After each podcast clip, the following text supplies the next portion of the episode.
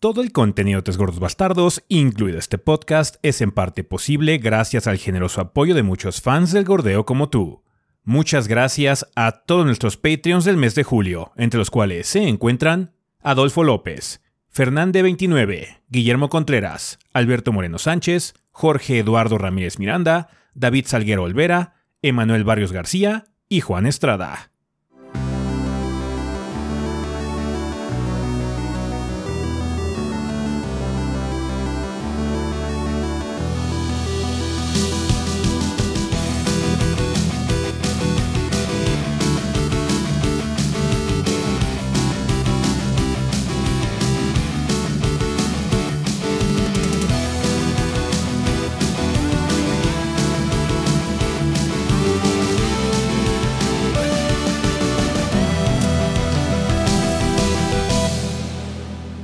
¿Qué pedo banda? Sean bienvenidos al episodio 533 del podcast de los tres gordos bastardos. Yo soy su anfitrión Ezequiel y como ven aquí me encuentro con el resto del elenco los gordos, o sea, Rafa y Adrián. A ver, eh, Rafa, si quieres empezamos contigo esta semana. ¿Qué anduviste haciendo en el mundo del gordeo?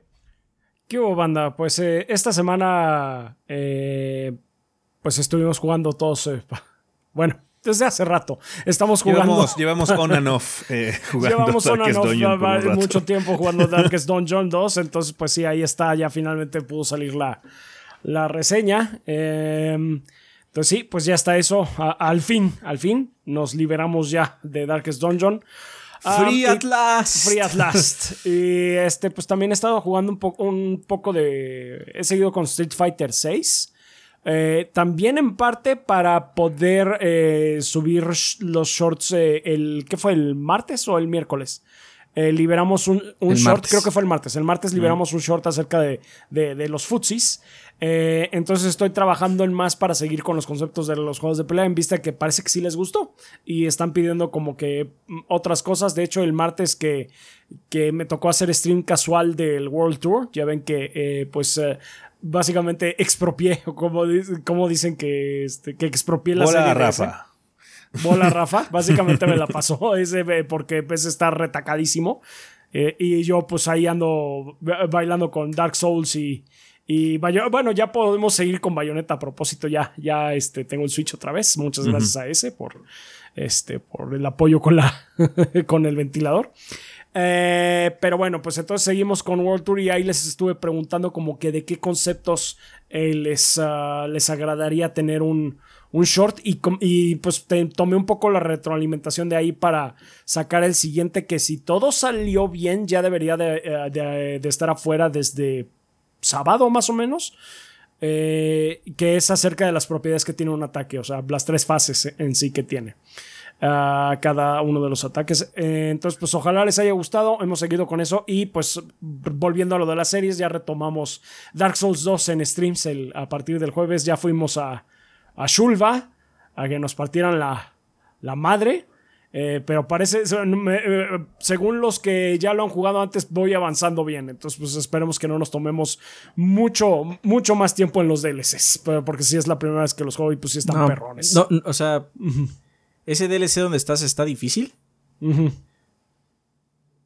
pero no es el jefe más difícil de Dark Souls 2 no está en ese DLC. No, no, no, no. Creo, ese es en el de. ¿Cuál? ¿En el de la- ¿Es el del Iron El de Keep hielo. o es el de. Es el de hielo, no Ah, me el de hielo. Son los dos, los dos gatos monteses. Creo que son los dos No, es un dude como de una armadura grande. No, bueno, no estoy diciendo mucho si es, el- Dark si es el Souls dude 2 de la armadura grande, debe ser Iron Keep, según yo, porque si en, en el, el final del de hielo es un boss de gimmick, de hecho. Eh, que yo recuerde. Eh, igual y estoy olvidando porque probablemente no jugué todos los jefes porque sí, o sea, creo que soy el único que juega esos DLCs o también has jugado de Yo los probé, sí, también. Eh, pero tiempo después, no. Ya. Porque cuando me acuerdo que hiciste la reseña, dijiste que era como lo más parecido a Souls 1 en ese momento, no había más. Sí, y ya los por- voy a probar y ya los probé en su momento. Me acuerdo, hay un jefe en esos DLCs que está perrísimo, está Sí. estupidísimo. O sea, el y no es en de- el primer DLC. El no jefe es en del primer DLC, también está un poquito. Es, es que es, es uno de esos dragones. Entonces, Es un dragón, sí. Es, es Si- Sith Sin, algo así se llama. Sí, es el. el No, no, dragón este es de un de armadura más. Ujú. Pero yo, a mí me costó un huevo, así como todos están como aquí y ese güey me costó mucho más que los demás. Igual nada más fue yo. Puede, Que luego puede luego pasar, puede luego pasar, o sea, eso luego- nos pasa, de que un jefe nos cuesta más que, que a otros y viceversa. Sí, pero ese Sí, me acuerdo sí. que fue así como, no, este- esto está estúpido, ya no quiero jugar. O sea, fue en ese punto de, entonces que no voy a jugar más por hoy. Mañana Un regreso por de, ti. de quebrar el espíritu. Esperemos Sí. que no pase eso ahí. Bueno, y si pasa, ya ven que es Son de, dos bueno, horas nada ya más, simplemente Sí. Se acaba el stream y ya. Se acaba el stream y se acaba. Y tan, tan. No me acuerdo con qué. Creo que fue con la rata, la de Royal Vanguard, que ahorita ya la puedo matar fácil. Pero sí fue en, en su momento un punto. de, ya, ¿sabes qué? No me voy a gastar contra esta cosa. Vámonos de aquí. Está bien, Entonces, pues sí. Está bien. Eh, y pues supongo que ya, ¿no? no Bueno, tienes algunas otras cosas, pero no podemos hablar Y hay todavía de algunas ellas. cosas sí pendientes, pero pues todo apenas este, comenzándolas. Entonces, pues sí, todavía estamos pendientes con eso. Vale, eh, tú Adrián, ¿qué anduviste haciendo? Bueno, pues eh, esta semana estuvo extraña porque, bueno, ya armamos, ya armamos mi, mi nueva PC, de hecho la pueden ver aquí, porque eh, está grande. Es más grande de la que tenía anteriormente. De hecho, mi PC anterior era como pequeñita. y Ahí está. Ah, de hecho, ya está, sí. Y era, era, eh, mucho más pequeña. Estaba, estaba hecha como para que estuviera pequeña. Por lo mismo era bastante difícil trabajar en ella porque todo estaba súper apretado. Sí, sí, sí. Eh, pero bueno, eh, trabajamos en mi PC. Generalmente nos iba a tomar un día, pero nos tomó realmente dos días. Eh, de hecho, Ezequiel y yo estuvimos trabajando en eso. Tuvimos varios problemas relacionados con software, no con hardware. De hecho, la PC en cuestión de hardware funcionó muy bien. Y muchas gracias otra vez a Mauricio de Technologic. Indudablemente, muchas gracias a Mauricio. En cuestión de hardware funcionó perfecto. Eh, pero Windows nos hizo jugarretas con algunas licencias. Y pues. Fuck 'em, básicamente. Entonces tuvimos que hacer varias cosas y tuvimos que reinstalar varios sistemas y demás para que la computadora quedara bien, para que ya se pueda trabajar en ello. Es por lo mismo que ya no hubo nada más, eh, más que shorts en la semana, a men- eh, menos la reseña grande que salió hoy viernes, ¿no? Eh, de hecho, hice dos shorts, que fue básicamente el resumen de la, del tema de la semana, de los 26 juegos que recomendamos, pero en formato de short. Y pues estuvimos realmente trabajando en eso dos días enteros, básicamente. Sí, toma mucho tiempo. Toma mucho tiempo eh, reestablecer todo, más que nada porque usamos mucho software y pues, tuvimos que reinstalar muchas cosas. Y pues con básicamente haciendo, asegurándonos que todo tuviera sus drivers adecuados, indicados y demás. Ya hicimos la migración, de hecho Adrián es el único ahorita de nosotros que tiene Windows 11. Em, Sí. Pero pues ahí está. Eh, ya está la computadora por fin, ya está trabajando porque de hecho hoy tenemos que hacer un stream con esa computadora. Sí, de hecho, hoy hubo. Bueno, va a haber para nosotros, pero para ustedes que ya sale el podcast en domingo o el lunes, hubo stream patrocinado de The Elder Scrolls, de The Elder Scrolls Online Necrom. Eh, esperemos haya salido todo bien. Es momento de que regrese Federico el Hermoso Ajá. con, con sus bigotes rojos a Tamriel, ¿no? Smashing. Smashing. Ojalá haya salido bien el stream. No sabemos realmente porque eso va a ser hasta la noche. Ahorita todavía es de día. También es la misma razón por la que la disposición de mi cámara cambió. Tuvimos que cambiar también todo mi setup de escritorio. En general, uh, se- movi- movimos muchas cosas. Sí. Entonces, pues, eh, es eso, ¿no? Eh, ¿Llegó algo? Nos llegó un juego que yo me voy a encargar de él, va a ser mini eventualmente. Pero es un juego de un par de meses. Estuvo muy raro. Sí, habíamos pedido esa, co- pedí- esa, esa- esa copia desde hace mucho tiempo y no llegó y de repente ¡tengan! Pero si ya pasaron como tres meses, güey. Sí. Pero tengan. Bueno, está bien. Está Entonces, si sale una mini de un juego que salió hace tiempo, consideren que lo habíamos pedido. No, no nos habían dado, pero pues finalmente sí nos los dieron y fue ahora, ¿no? Sí. Entonces, bueno, eso va a pasar, ¿no? Estoy, estoy checando ese título. Eh, de hecho, podría decirles cuál es porque es este. Ya está Ah. fuera de embargo y todo, pero no les voy a decir, que sea la sorpresa. Sí, de hecho, pues, vienen varias este- minis en camino. Sí, vienen Sí. varias minis en camino. Una disculpa que esta semana fue menos. No fue porque estuvimos enfermos ni nada. Fue por eso. Y tuvimos muchos eventos. De hecho, fuimos a ver la película de Resident Evil Dead Island. Dead que Island, sí. Debimos haber hecho un short por ahí. Pero no pudimos. Pero no Porque pudimos porque. Ajá. Igual y tratamos de hacer algo rápido eventualmente. Si no, aquí rápidamente les podemos comentar que la película está bastante divertida. Fuimos este Adrián y yo. Eh, no es una película que puedo decir que es así como es que es buena en el sentido de que es No es una buena película. artísticamente valiosa. No, pero no es, una, película, muy divertida. Ajá, porque tiene mucho fanservice y si les gustan las bobadas de Resident Evil, esta tiene mucho de eso. Ajá, Eh. sí. O sea, mi resumen es, es, no es una buena película, es una buena película de Resident Evil. sí, sí, sí. sí. Sí, sí. Tiene Para mucho los estándares fanservice, que tiene la franquicia, esta es muy divertida, aparte que tiene un chingo de fanservice y salen muchos de sus personajes favoritos interactuando entre ellos. O sea, o sea, o sea. La mejor interacción entre Leon y Chris Romperrocas, Redfield, es en esta película. Sí. que en, en esta película es Finalmente conocido lo como lograron. Hawaiian Chris. A Hawaiian Chris. Finalmente lo lograron, voy a decir, en, ese- en esta película. Finalmente lo Hawaiian lograron. Chris. Sí. Entonces, bueno, lo fuimos a ver. Eh, también eh, fuimos a checar algo de un evento de videojuegos que vamos a hablar en las noticias. Sí. Y el sábado tenemos otro evento. Sí. De... Sí, hubo mucho movimiento en estos días. Ajá, entonces sí, hemos tenido mucho movimiento. Entonces, una disculpa que no haya habido tantos videos. Ahora sí no es por enfermedad ni nada. Nada más se juntaron como muchas cosas al mismo tiempo y no nos dio tiempo. Pero sí salió la reseña grande, que era lo más importante. Sí.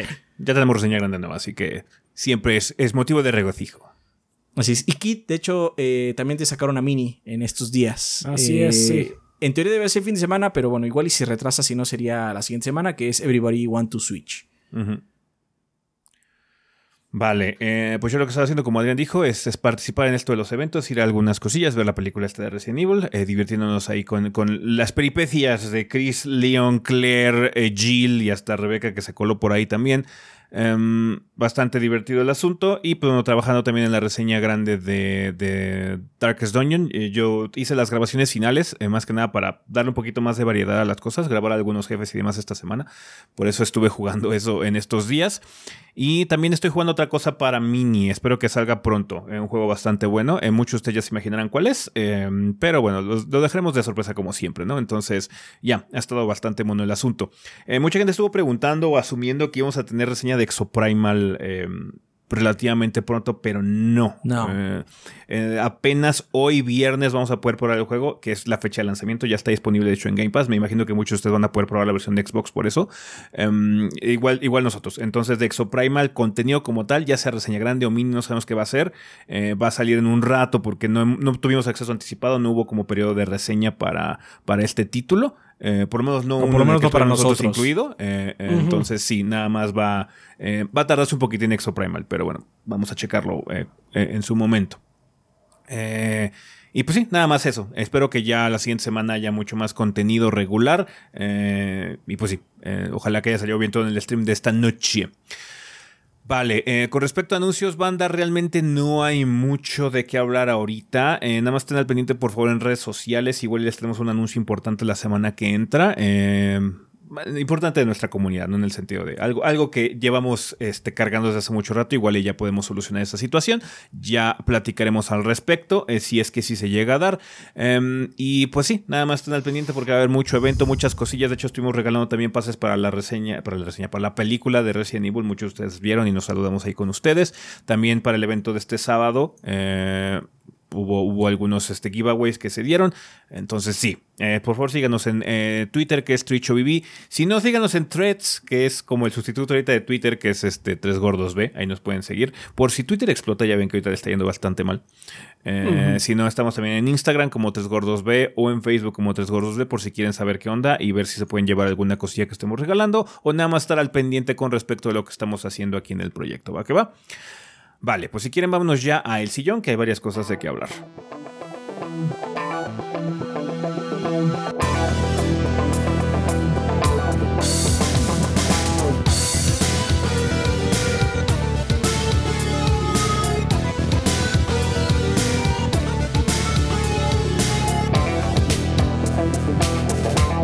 Muy bien, Manda. Pues ya estamos aquí en el sillón donde vamos a hablar un poco sobre, perdón, las noticias más relevantes de esta semana. Pasaron algunas cosas interesantes. Una eh, que esperemos que ya sea el fin de una saga que ya llevamos cargando desde hace mucho tiempo.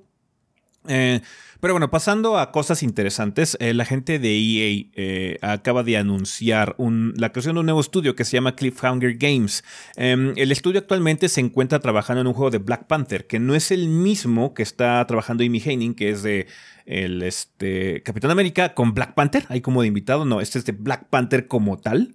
Em, eh, es un título original en tercera persona de un jugador. Eh, Motive está trabajando en uno basado en la propiedad intelectual de Iron Man. Entonces, el, el, EA está ahorita la amistad con Star Wars terminó hasta cierto punto y ahora Marvel es su mejor amigo. Em, sí.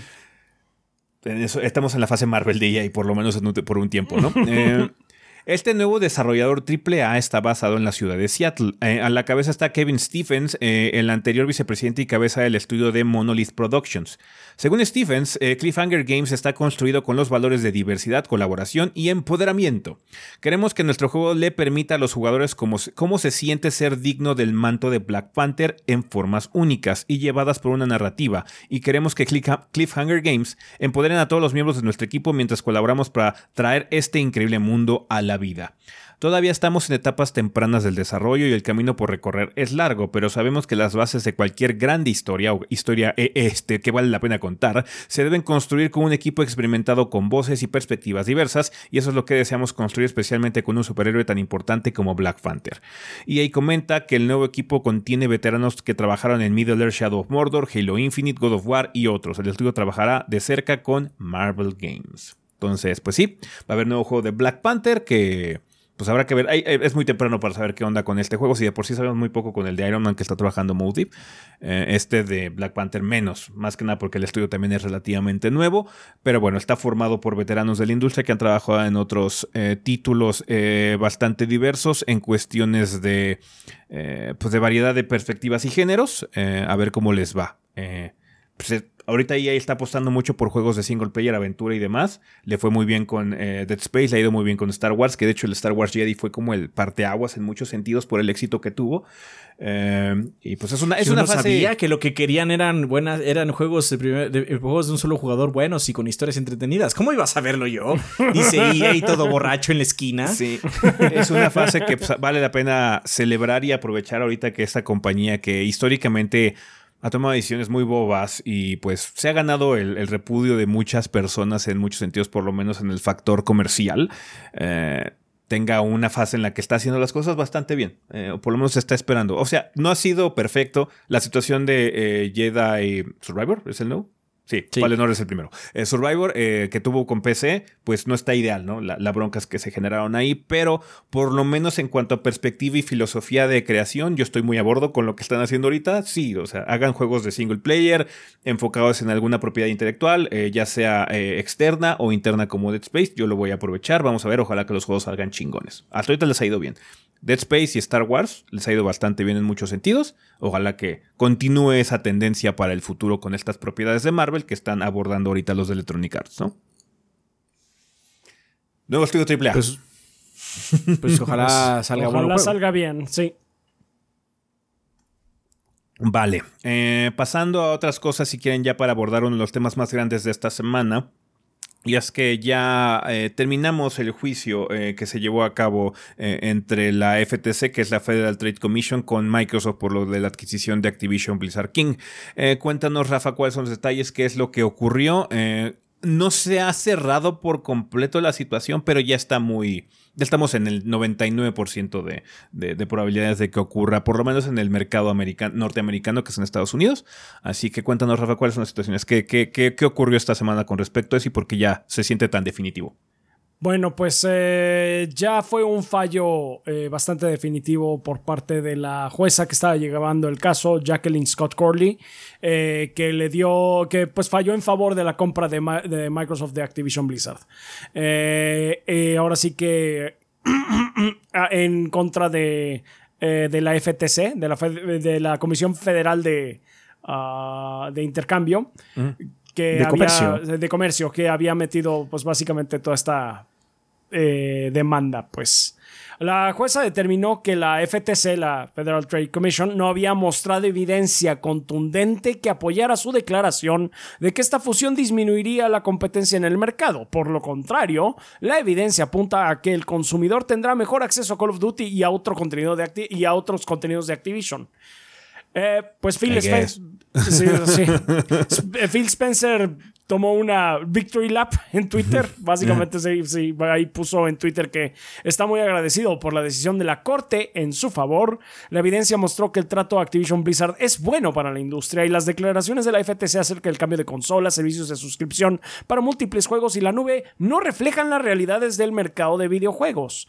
Desde que se anunció este trato, nuestro compromiso para llevar más juegos a más gente en más dispositivos ha crecido. Hemos firmado varios acuerdos para que los juegos de Activision Blizzard, los first party de Xbox y Game Pass estén disponibles para más jugadores respecto a cómo están hoy día. Sabemos que los jugadores alrededor del mundo han estado siguiendo este caso de cerca y estoy orgulloso de que nuestros esfuerzos para expandir el acceso y opciones a los jugadores a través... Eh, estoy orgulloso eh, de nuestros esfuerzos, perdón, para expandir el acceso y opciones para los jugadores a través de este viaje. Eh, en sí la FTC apeló a la decisión de la jueza bajo los argumentos de que tiene, tenía un la decisión se aplicó, aplicó el estándar legal erróneo, dependiendo de casos de gobierno que buscan mandatos permanentes, eh, que erraron al decir que Call of Duty aparecería en el servicio de Game Pass eh, que como una opción de mayor peso de que desaparezca potencialmente de otras plataformas de suscripción enteramente. Ah, dependió demasiado de los acuerdos de Microsoft para proveer juegos a otros servicios de la nube y, e ignoró estrategias de prohibiciones parciales, o sea, las formas en las que Microsoft podría degradar la experiencia de sus juegos en otras plataformas sin abandonar completamente el soporte. Y también ignoró la evidencia de, que, de la FTC acerca de los incentivos de Microsoft de bloquear el acceso a sus juegos. En todo caso, la jueza... Eh, eh, eh, ¿Cómo se dice? Dismissed. Um, desechó. Desechó, la, apelación. La apelación. Entonces, pues quién sabe si la FTC vaya a presentar alguna otra no sabemos si tienen este, otro recurso legal todavía, pero. Otro recurso legal que, para tratar de evitar esto, pero ya parece muy definitivo, por lo menos en cuanto al mercado norteamericano. En cuanto al juicio en el Reino Unido, ese todavía está en pausa. Entonces ahí sí la. Eh, todavía podría bloquearse ahí la adquisición, pero pues eh, Microsoft también tiene otras formas. Sí, de hecho. Ha pensado en otras formas de. Sí, Microsoft lo que planea hacer en, en el Reino Unido es si no se le da espacio, parecer que simplemente va a subsidiar eh, la distribución de sus juegos en cloud gaming y demás ahí. Siempre la subsidia una marca de terceros y se acabó, ¿no? No es Microsoft como tal, es alguna marca de ahí y ya.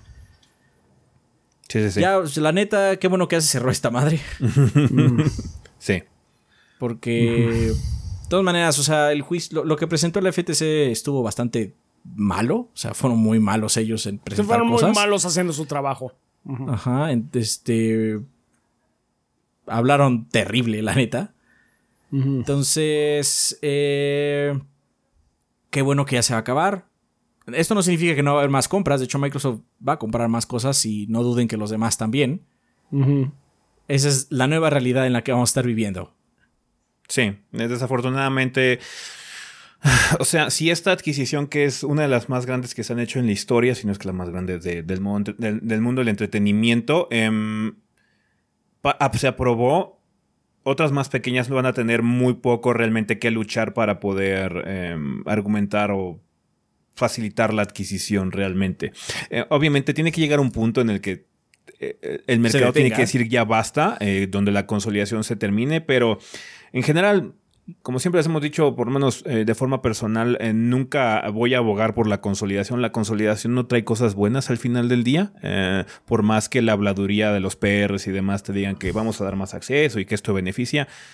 No, es que les están diciendo puro PR speak ahorita y lo están tratando de convencer con ideas vagas que realmente no sabemos qué es lo que va a suceder en el futuro lo que sí podemos saber es que históricamente este tipo de procesos traen cambios drásticos y un mal eh, precedente para el consumidor en general. Em, tanto en, ambos lados. O sea, tanto que se consolide el aspecto de Microsoft, que se consolide el aspecto de Sony, que se consolide el aspecto de Tencent, que se vuelvan puras megacorporaciones las dueñas eh, de todavía más pedazos de la industria, eh, no es bueno, porque se pueden generar pequeñas mafias hasta cierto punto de, No, lo- aparte, de- territoriales en, en- en sectores muy particulares de distribución de videojuegos. Entonces, sí, no- esto no, Aparte es... puede pasar lo que pasó hace poquito con eh, Embracer Group. Hace un par de podcasts mencionamos que Embracer Group tuvo pedos de dinero y tuvo que bajar la escala de sus juegos. Entonces compraron un buen de IPs y, al- y algunas van a estar absolutamente dormidas ahí, ¿no? Es- eh, obviamente es diferente porque Microsoft tiene un flujo de dinero constante de sus servicios de servidores, particularmente, y sus otros servicios de paga mensual grandes. Eh, no es el mismo caso, pero bueno, o sea, un- que muchas marcas estén bajo una sombrilla siempre es malo. Pero lamentablemente, que nos guste o no, nadie de nosotros tiene el poder, no me refiero a nosotros tres, me refiero a todos, nosotros tres y todos los que nos están escuchando, para hacer ningún tipo de cambio, la neta. No, no, lamentablemente nosotros no estamos ni siquiera en la posición de hacer, porque ni siquiera es como "Vo- vota con tu cartera, no, nada, no tenemos ni siquiera poder de ningún sentido. Sí, no, no. existe ese poder ahora. Ajá. Entonces, pues, disfruten los que puedan disfrutar y los que no y se les enojaron por el cambio, pues ni modo, así va a ser. Y cuando llegue otro cambio, ni modo, así va a ser, lo siento. Sí, sí. Lo, lo- lo único, lo- básicamente lo más preocupante de esta situación es que va a haber más movimiento de parte de las otras compañías grandes.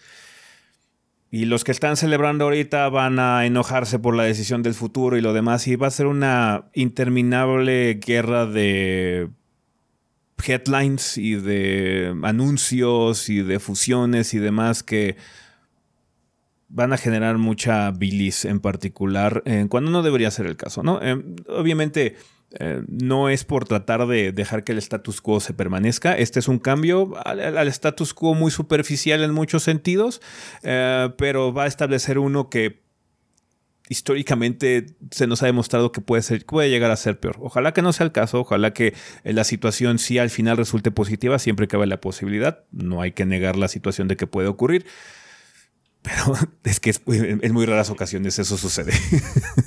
Sí. Em, Sí, eh, sí, hay, que, hay aprovechar único- las partes positivas de lo que pueda ocurrir de esto. Así Em, es, o sea, lo que puede ocurrir, la, la cosa positiva que sí puede ocurrir y que ya la habíamos como que estado ansiando es que Bobby Kotick ya se Oh, largue sí. de Activision. Ajá. Que se vaya a Eso la sí, fregada es- eso la indudablemente sería una, sería una victoria para todos. Eso sí, Sí. sería una victoria para todos. Si eso, eh, si básicamente eso es lo que implica para que se vaya Bobby Kotick, es- es- está bien, I'll take it. Y la O verdad, sea, ojalá que Microsoft sí. tome ese paso, porque si deciden Sí. permanecer con ese individuo, la verdad, qué vergüenza. ese ya va, sí, sí, qué vergüenza. Qué pinche vergüenza. Ojalá que sí lo, lo corran. Sí, ojalá eh, haya un verdadero como cambio radical en la cabeza. Porque, o sea, Bobby Kotick está podrido, bien cabrón, ¿no? Sí. no Ah. solo de dinero, me refiero. No, No, sí, sí, sí, sí, es, una, persona, horrible en muchos sentidos. Detestable, Ajá. sí. Entonces, por lo menos, el, lo que sí podemos decir que es como algo positivo, como bien dice este Rafa, es que, bueno, se prevé el prospecto de que él ya no sea la cabeza, que se largue, y ojalá nunca tengamos que escuchar de él nunca más en nuestras Sí, vidas. ojalá no, no tengamos que escuchar su nombre nunca más. Entonces, Sí, que también sí. mejore, el- mejore la situación laboral de, de este- de la gente de Blizzard y Activision. Que, o sea, eh, malo por un lado, malo por el otro, porque también ahorita Microsoft está teniendo muchos despidos y reestructuración interna por lo mismo. Entonces, pues sí, es una situación que desafortunadamente en aspectos laborales eh, va a haber aspectos positivos. Indudablemente esperamos que haya un cambio de cultura generalizado en, en Activision, Blizzard y King. Pero bueno, no es como si Microsoft no tuviera también sus propias problemas laborales y también colita que les pisen ahorita, particularmente con la reestructuración interna que están teniendo por la misma situación que hemos venido arrastrando desde hace un par de años por el impacto que tuvo eh, en muchos sentidos la pandemia en el aspecto de, eh, tecnológico, ¿no? Todo lo que es tech, eh, Big Business Tech, eh, está teniendo mucha reestructuración y cambios. Así que vamos a ver, vamos a ver qué ocurre. Em, en aspecto, en general es un alivio ya que haya terminado esta situación porque ya era ridículo eh, y, la genera- y en, y general está generando mucha mucho diálogo en internet que es muy despreciable, la verdad siento yo, em, en muchos Sí, aspectos. es que toman esto como si fuera fútbol. Ajá. O sea, sí. De, Y ya ganó neta, mi equipo. Qué aburrido. Ajá. Solo es puro chismerío, la neta. Sí, estamos, estamos apoyando para ver quién es el que nos va a joder en el trasero después, ¿no? Entonces estamos ahorita apoyando. Sí, quiero que esta compañía me jode en el trasero porque me gusta el color verde, güey. Ah, entonces sí. Em, es bastante bobo en muchos sentidos, eh, pero bueno, va a haber aspectos positivos indudablemente, por lo menos en el corto plazo, vamos a ver si en el largo plazo podemos llegar a tener algo positivo también. Ojalá que sea el caso, ojalá que sí. Esperemos que, que, esto eh, derive en muchos aspectos positivos, tanto para el consumidor como para los trabajadores de las empresas adquiridas y también para las IPs que están ahorita también moviéndose de dueño. Eh, pero bueno, hay que tener el, aspecto positivo de esto. Digo, en general, yo nunca voy a abogar por conciliación, por consolidación y porque las corporaciones se vuelvan todavía más grandes, porque eso no trae buenas cosas históricamente, pero esperemos que ocurra lo mejor a final del día, ¿no?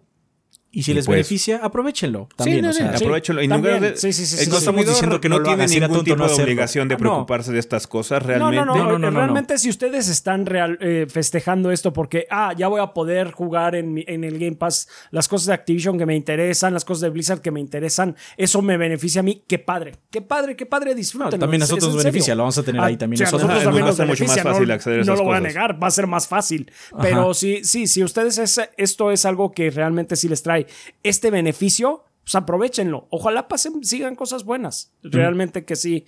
Eh, eh, hay un cambio de filosofía, que se largue Bobby Kotick, que este, la calidad de los juegos eh, pues vayan en aumento. Si todo eso pasa, está bien. No, nada más nosotros pues no podemos evitar ser escépticos al respecto. No, es que no, no, no creo que.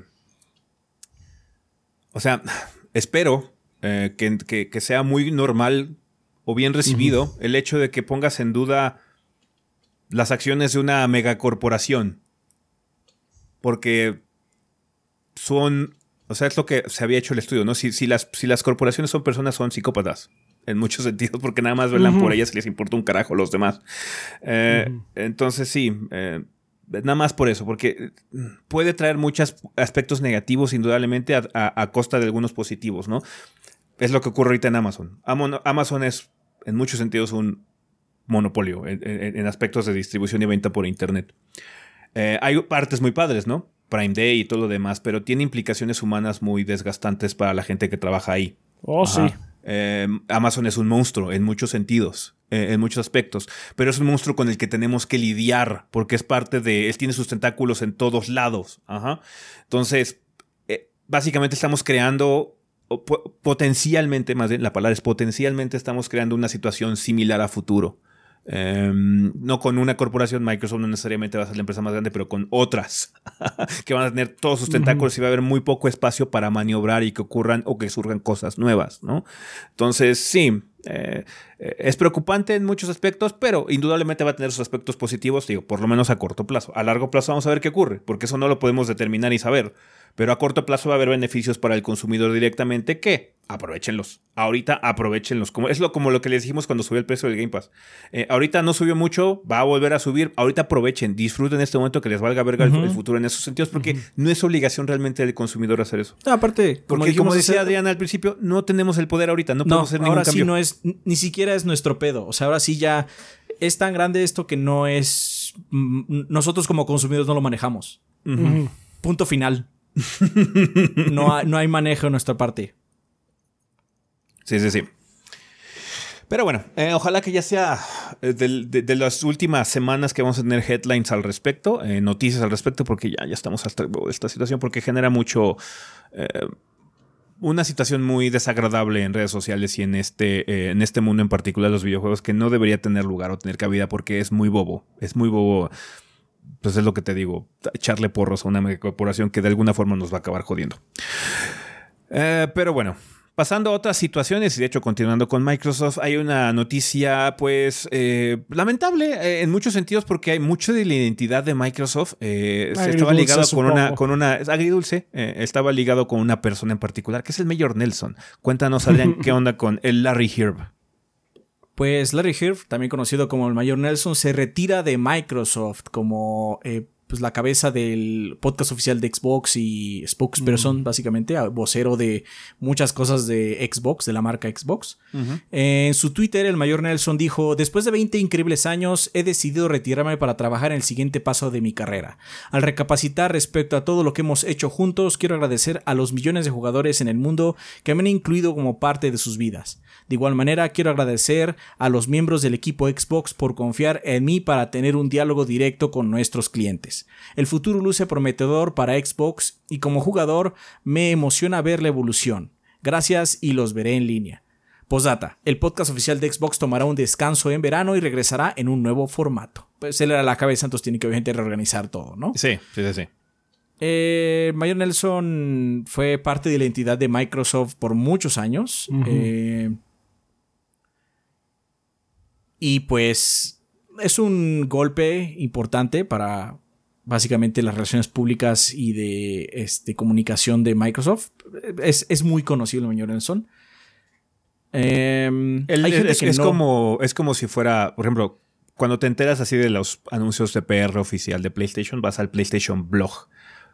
Con Xbox era más directamente ver qué onda con el Mayor Nelson, con una Ajá, el persona Nelson en es el que particular. decía las cosas. Ajá. Ajá. Sí, porque no solo hacía el podcast, digo, hacía mucho trabajo de relaciones públicas y de comunicación directamente en la página de Xbox, en su Twitter, en los Twitters de otros canales de, eh, de Xbox, de la marca Xbox como tal. Era eh, invitado de muchos, eh, en muchos eventos. Era básicamente la primera persona que recibía cualquier cosa de Xbox y le exponía al mundo, ¿no?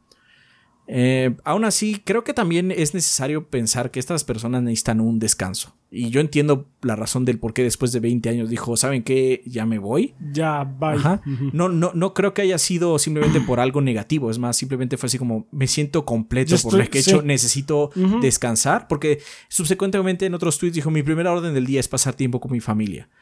Eh, y lo entiendo perfectamente. No voy a decir que era amigo del señor Larry Herf porque eso es mentira, pero lo vi trabajar en vivo.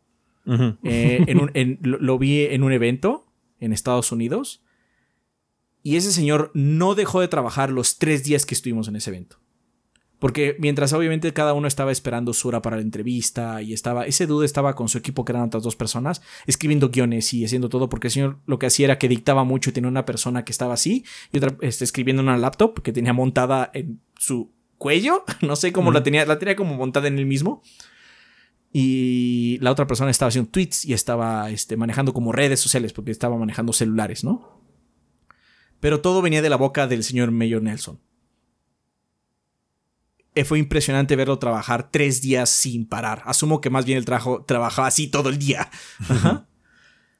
Porque ¿por qué lo harías en un evento y no cuando tienes menos presión? ¿Estamos de acuerdo? Sí. Porque sí, en un evento sí. tienes también que atender muchas cosas, ¿no? Y fue muy impresionante. Fue muy impresionante porque claramente es una persona que amaba mucho lo que hacía. Quizás a mucha gente, a mucha gente no le gustaba mucho cómo exponía las cosas o etcétera. 20 años de carrera hace que tengas. No le cagas bien a todo el mundo, es, in- es indudable. Ya. Este, pero lo que puedo decir es que respetos. Sedu trabajaba muy cabrón. No, y Muy, te digo, muy se- ganó a pulso el volverse parte de la identidad de la marca en muchos sentidos. Entonces, pues es lamentable, es un cambio indudablemente. Puede significar simplemente que ya estaba un poquito cansado, igual es un poquito el cambio de perspectiva que va a tener la compañía a futuro, igual el cambio de perspectiva que está teniendo ahorita el, mundo el, el mundo de La la, industria. creación y la, y la distribución de información en este sentido. Entonces, pues que le vaya muy bien al señor Nelson, eh, bueno, el señor Gir realmente, eh, para que- en, en lo que sea que trabaje eh, eh, en, en futuro y pues que le vaya chingón. Ahorita, de hecho, ha ocurrido mucho. También el, el- el- uno de los copresidentes de Naughty Dog se acaba de retirar, que es Evan Wells, después de muchos años. Y ahorita, de hecho, Neil Druckmann quedó como cabeza del estudio. Por lo mismo que ya estamos en un punto donde muchas de las cabezas y, per- y personalidades importantes de hace 20 años ya tienen 20 años en la industria encima y esta industria mata en muchos sentidos en cuestiones de, entre- de estrés, cansancio y uso humano. Eh, entonces sí, vean, vean cómo empezaron los developers cuando, cuando iniciaron así a trabajar en la industria y cómo están ahorita llenos de canas y todos demacrados. Sí, sí, sí, industria sí, es- mata en muchos sentidos, desgasta mucho. Sí, sí, sí. Pero Pues bueno, sí. pues que le vaya muy bien al Mayor Nelson, donde quiere que vaya. Estamos seguros que le va a ir bien, porque es una persona muy chambeadora. Sí, mucha suerte en lo que sea que haga el señor Larry. Mucha suerte. Ujú. Vale, como les habíamos comentado al inicio, banda, esta semana estuvimos este, yendo a varios eventos. Uno de ellos fue eh, eh, en específico de Liverpool, ya que eh, nos invitaron para realizar el anuncio, bueno, para que estuviéramos ahí mientras realizaban el anuncio de el Liverpool Gaming Fest, que va a ser un evento que se va a llevar a cabo en la Ciudad de México el próximo 12 y 13 de agosto. en, este, en estas fechas, Liverpool realizará la primera edición del Gaming Fest, un evento dedicado a todos los amantes de los videojuegos, donde se reunirán experiencias interactivas, charlas con expertos, torneos, cosplay, moda, talleres y mucho más para la comunidad geek y gamer, todo en un solo lugar. Em, eh, el evento se llevará a cabo en los salones México 1 y 2 del World Trade Center en la Ciudad de México de forma gratuita y reunirá a apasionados de los videojuegos desde jugadores casuales hasta profesionales de la industria. Estamos leyendo ahorita el comunicado de prensa oficial. Durante el Gaming Fest, los asistentes descubrirán eh, el escenario perfecto para experimentar y explorar de primera mano los últimos productos y tecnologías del mercado, como de marcas como AMD, Asus, Dell, HP, Intel, LG, Samsung, eh, TCL TV y Xbox eh, presentes, van a estar todas esas compañías, ¿no? Eh, asistir al Gaming Fest será sumergirse por completo en la fascinante magia de los videojuegos.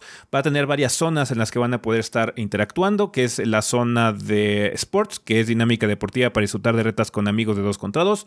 Zona geek para todos los que aman el estilo de vida gaming con cosplay lounge y collectible store. Zona de arcade, un recorrido por la historia de los videojuegos desde la década de los 80 con props para caracterizarse y, y consolas retro.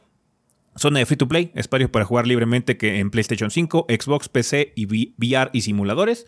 Eh, zona Crafter, charlas con expertos y creadores, así como talleres para niños que sueñan con hacer un videojuego, un nivel o un personaje.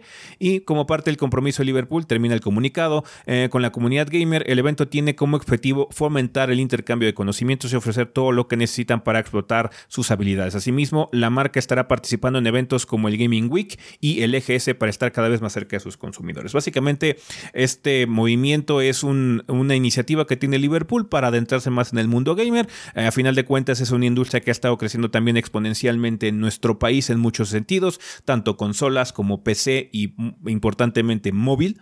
Entonces Liverpool quiere un pedazo de ese pay también y básicamente va a ser un evento que muy importante banda, es gratuito, se va a llevar a cabo el próximo 2 y 13 de agosto, ustedes pueden ir de forma completamente gratis, nada más tienen que eh, registrarse en el sitio oficial del Gaming Fest de Liverpool para poder tener una entrada o un acceso y poder participar en el evento. Entonces, si tenían ganas de ir a un evento de videojuegos y que no les costara, pues ahí está, este va a ser gratis. Vamos a ver qué tal les va, es su primera edición, es el primer esfuerzo que están haciendo ahorita. Em, y pues a ver qué tal les va. Ojalá que les vaya bien. Siempre está bien que haya eventos chidos de buena calidad en México. Ojalá que Liverpool, con la, eh, el alcance que tiene nacional de una tienda departamental o una cadena tan grande como lo es Liverpool, podamos, y también hasta cierto punto es un banco, podamos. Así ah, porque tiene tarjetas, ¿no? Sí, sí, sí, sí, sí, Podamos tener un evento por lo menos es una empresa crediticia, por lo menos. Sí. Sí, sí, sí, lo es, sí lo es. Entonces lo tienen banda, va a haber un nuevo evento de videojuegos, el Gaming Fest de Liverpool el 12 y 13 de agosto. Es gratis banda, así que si quieren asistir eh, pueden hacerlo nada más registrándose en el sitio oficial del evento Gaming Fest de Liverpool. Vamos a ver qué tal les va. Eh, igual y podemos darnos una vuelta en algún momento para pues, bueno, también platicarles un poquitín de cómo estuvo el asunto. Entonces, chingón. Y gracias a Liverpool por invitarnos a la presentación. Así que pues ahí tienen banda la información al respecto. Regresando a videojuegos como tal, eh, hubo un anuncio, pseudo anuncio de un personaje de DLC o invitado. No sé, bueno, no sé si es DLC, sino más bien invitado que va a estar en Mortal Kombat 1. Cuéntanos, Adrián, quién va a ser acto de presencia en esta franquicia que usualmente tiene invitados interesantes. Así es, bueno, eh, a través de la cuenta oficial de TikTok de The Voice, eh, que en realidad no se llama The Voice. La, cuenta de TikTok es la cuenta de Bot. Bot es una empresa dentro del universo de The Voice.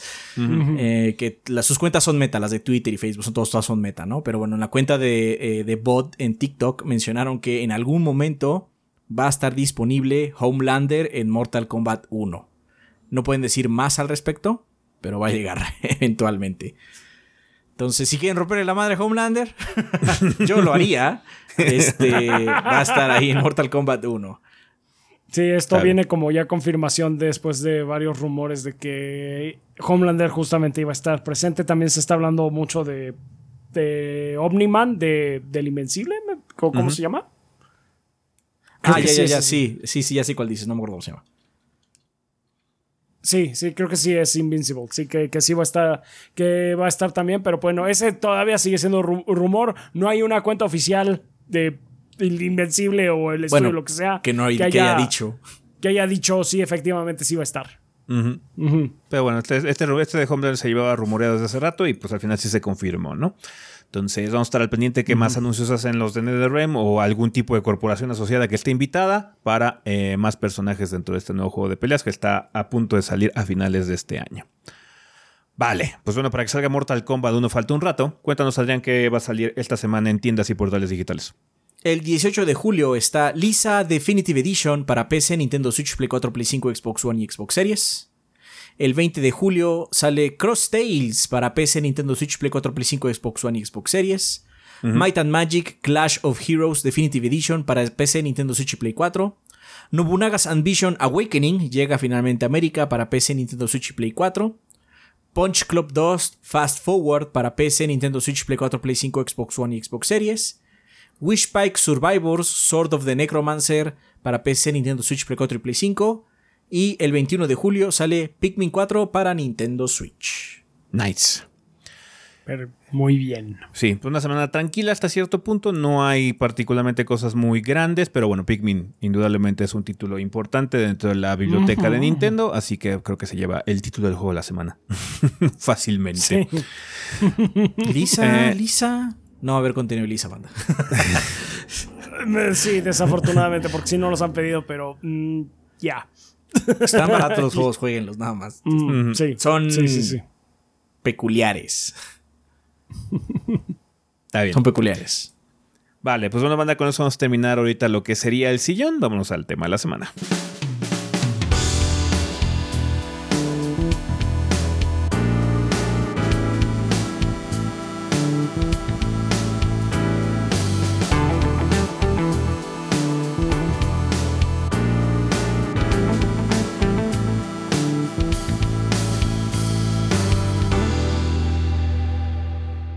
Ok, banda, pues ya estamos aquí en el tema de la semana. Vamos a empezarlo como ya es costumbre con la vida después del podcast. En este caso sería episodio 532, los mejores juegos de la primera mitad del 2023. Cuéntanos, Rafa, ¿qué nos mandó la banda?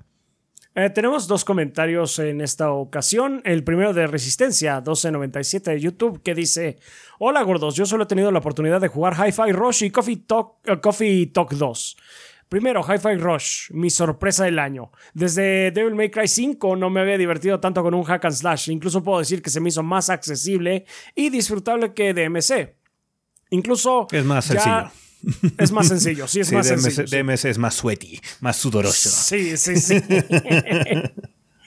ya será esos juegos que vuelva a rejugar sin importar lo que pase. Y eso solo están. Ah, en eso solo están Automata, la trilogía de Mass Effect y Vanquish de Coffee Talk 2. Simplemente, wow, no esperaba que tocara temas que estoy pasando ahora mismo. El 1 ya lo hacía, pero no imaginaba que el 2 profundizara más en ello. Un juego chill que mejoró lo de hacer dibujos en tu café. Por favor, banda, jueguenlo, pero si, solo si jugaron el 1 porque no van a entender algunas cosas. Este, en, fin, gordos, mi último pensamiento es que la gente que, que, calificamos este año como que está calificando, supongo, este año como el peor de todos los tiempos son personas que ya se aburrieron de jugar juegos y solo quieren que otra gente esté igual de amargados que ellos. Siempre son gente haciendo clickbait, son gente, tratando de llamar la atención diciendo pendejadas. Sí, sí, nomás. O sea, con este, tan solo con lo que salió esta mitad de año podríamos llenar un año entero y sería genial ese año. Y apenas vamos en la mitad. Así es, apenas. O sea, ya hubiéramos podido llenar nuestro top de mejores juegos del año. Nada más con estos seis meses. Vamos a tener que dejar muchos afuera. De hecho, también por eso ahora quisimos recomendar muchos, hacer como más a la araca de lo normal. Porque de estos que recomendamos, muchos no van a volver a final de año. No porque sean malos, son muy buenos y son parte de lo mejor del 2023, pero tenemos que limitarnos porque si no, Va a estar puerco. sí, sí, sí. Pero bueno, pues muchas gracias, Resistencia. Mm, gracias. tenemos el comentario también de Shrekugu de Discord, que nos dice: Hola gorditos, mis dos juegos preferidos de este año definitivamente son Street Fighter VI. Es el primer Street Fighter que juego debido al nuevo esquema de controles modernos y la verdad no puedo decir otra cosa que estar maravillado. Es divertidísimo jugar partidas rankeadas. Además, hay que destacar el netcode casi perfecto que tiene el juego. A veces siento que estoy jugando una partida offline como un... Eh, por lo fluido que se mueve. Definitivamente no soy un experto en el juego, estoy trabado en Silver desde que empecé a jugar y aún así me divierto muchísimo. A pesar de que no toque mucho el modo de World Tour, no digo que es una muy buena adición, además de que refuerza bastante el hecho de que por fin un Street Fighter puede darle mucho a todo tipo de jugador. Mucho de todo a todo tipo de jugador. Ahora la pregunta sería, ¿quién es la mejor waifu y por qué es Manon? Mm, no, eh, eh, sí hay debate, sí hay debate al respecto. Sí, sí, sí, de hecho, todos los personajes, de hecho algo que tiene Street Fighter 6 es que todos sus personajes salieron muy bien recibidos en general. No hay un, no hay un fang. que nadie, nadie quiere. que nadie quiera. O un Nekali. Un Nekali. o sea, a Chaps le gusta Nekali, ¿no? Sí, pero como personaje es una porquería. Como personaje ah, es una porquería, lo admito. Así me, me gustaban las mecánicas de, de Nekali, pero a partir de la segunda temporada fue de, ah, voy a buscar otro personaje. lo abandonaste como al fuerte. Lo abandoné como al fuerte. El, Nekali sí se lo merecía, el fuerte no. ah, hasta, que, bro. hasta que lo acepte el Chaps, ¿eh?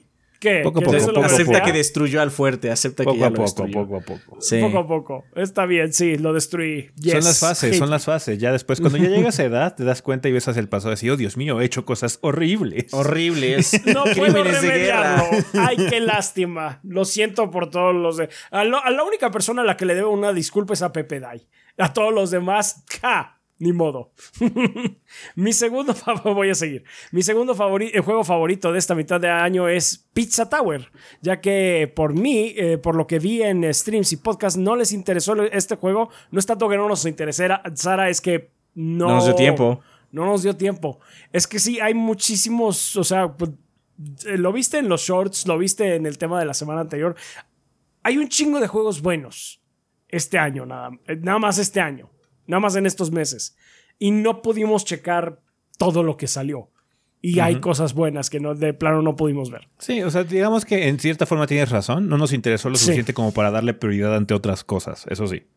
Pero, pues, sí, si, lo disfrutaste, que bueno, y por eso está precisamente pues esta sección, para que ustedes compartan lo que a ustedes les llamó la atención. Sigamos. Así es.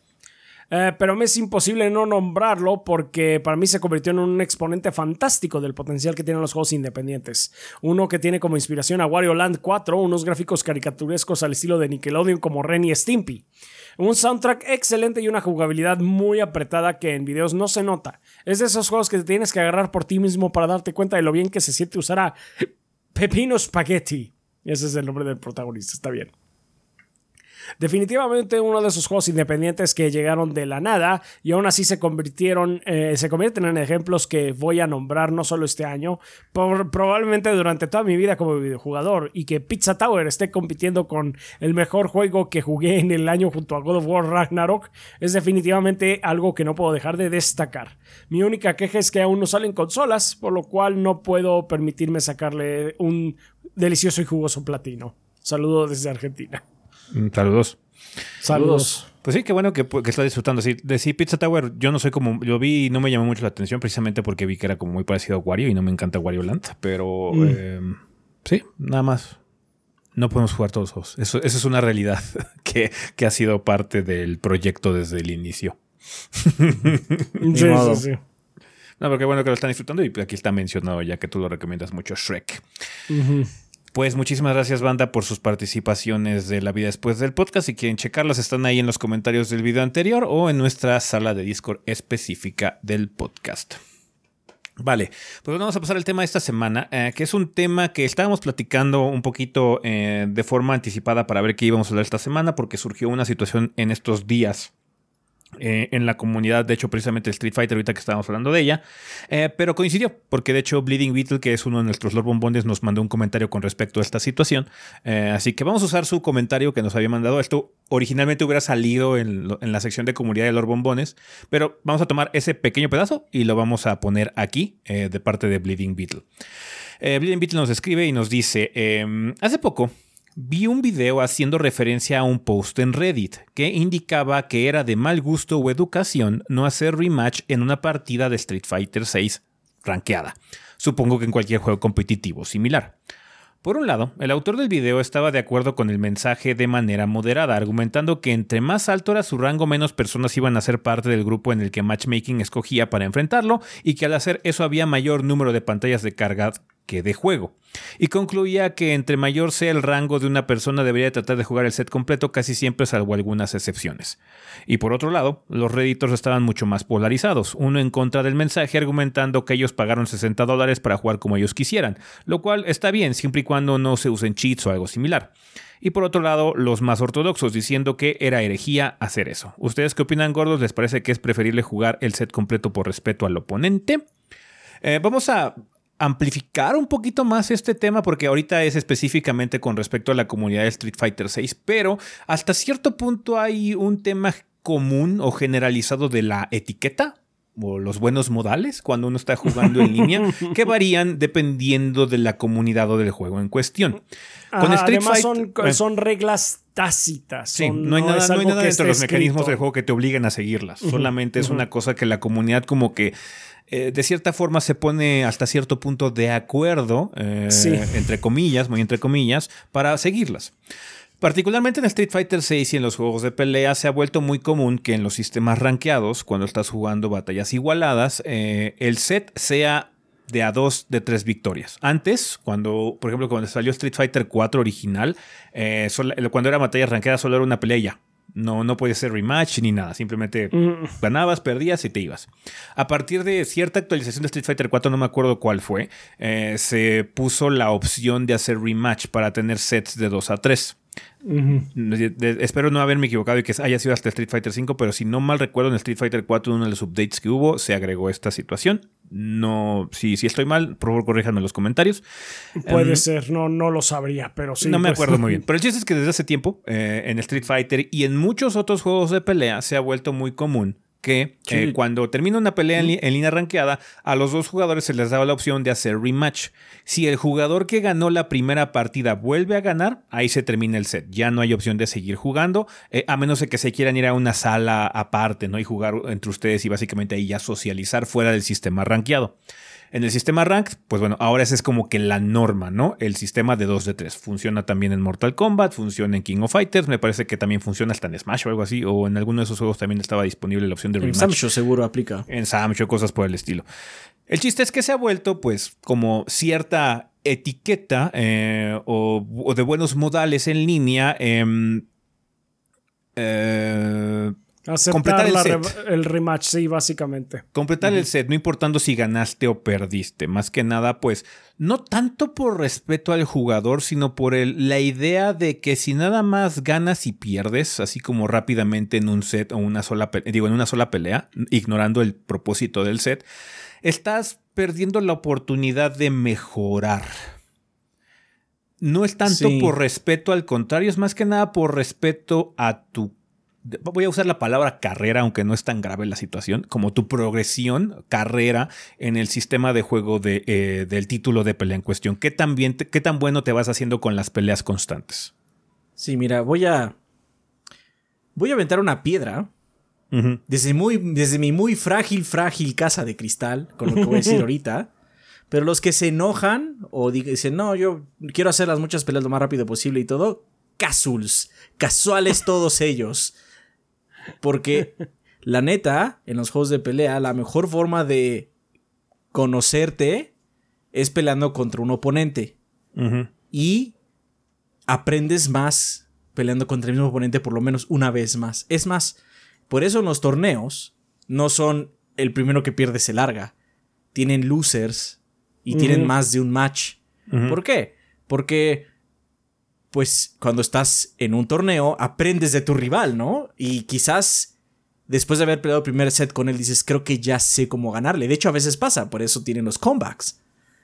Sí. Ajá. Uno aprende, o sea, los juegos de pelea son completamente intrínsecos en el sentido de que todos los personajes son todo lo que pueden ser. No hay, no hay árboles de progresión, no hay nada que los haga este, más fuertes a la larga en un modo competitivo.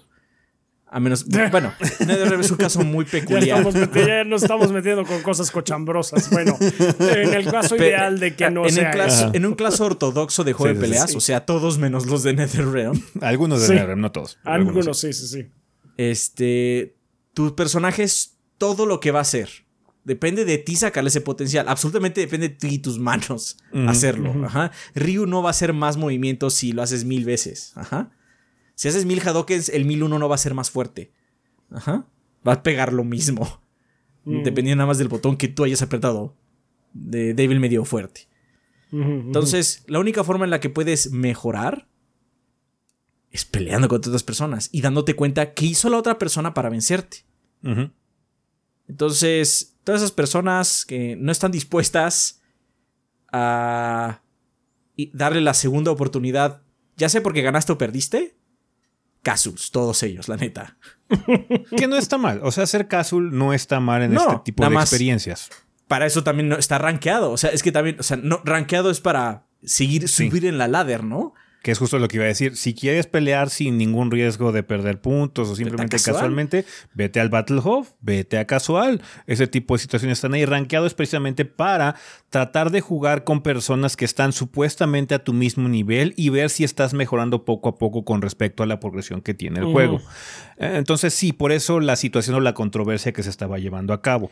es tradición en- que se complete el set eh, precisamente por este pensamiento de que vas a mejorar o pues bueno, también darle la oportunidad al contrario de que mejore. Incluso si tú ganaste, también está mal visto que te vayas simplemente así como que desprecies a la otra persona y de, ah, este noob nunca me va a ganar. No, simplemente darle la oportunidad de ver si puede ganarte. Quizás no lo haga y simplemente algo. tienes más puntos, perro. Sí, también esa es la cosa, esa es una eh, situación que ocurre mucho en los encuentros rankeados. Eh, porque cuando la gente, am, digamos que ganas o pierdes o- y, y te vas de pronto, eh, o, o- o peor aún, durante un rage quit, eh, estás negándole a la otra persona la el que obtenga esos puntos por esa partida que ganó. Entonces, pues eh, eso sí es. ahí sí es así como que, ah, that's bullshit. Sí es así. No, Eso es un Ese caso tipo- extremo. Es, un, caso, extremo, que realmente, o sea, en- siempre va a ser la misma situación. Eh, En muchos sentidos, el Rage Quit obviamente es una persona que está tan molesta por el prospecto de perder eh, que pues simplemente le quiere negar la victoria al otro nada más para no afectar su puntuación, ¿no? Eh, está padre la situación que, por ejemplo, hace NetherRealm, ¿no? Que sí El le da la victoria al otro y le hace el quitality al, al que se fue, ¿no? Eh, Sí.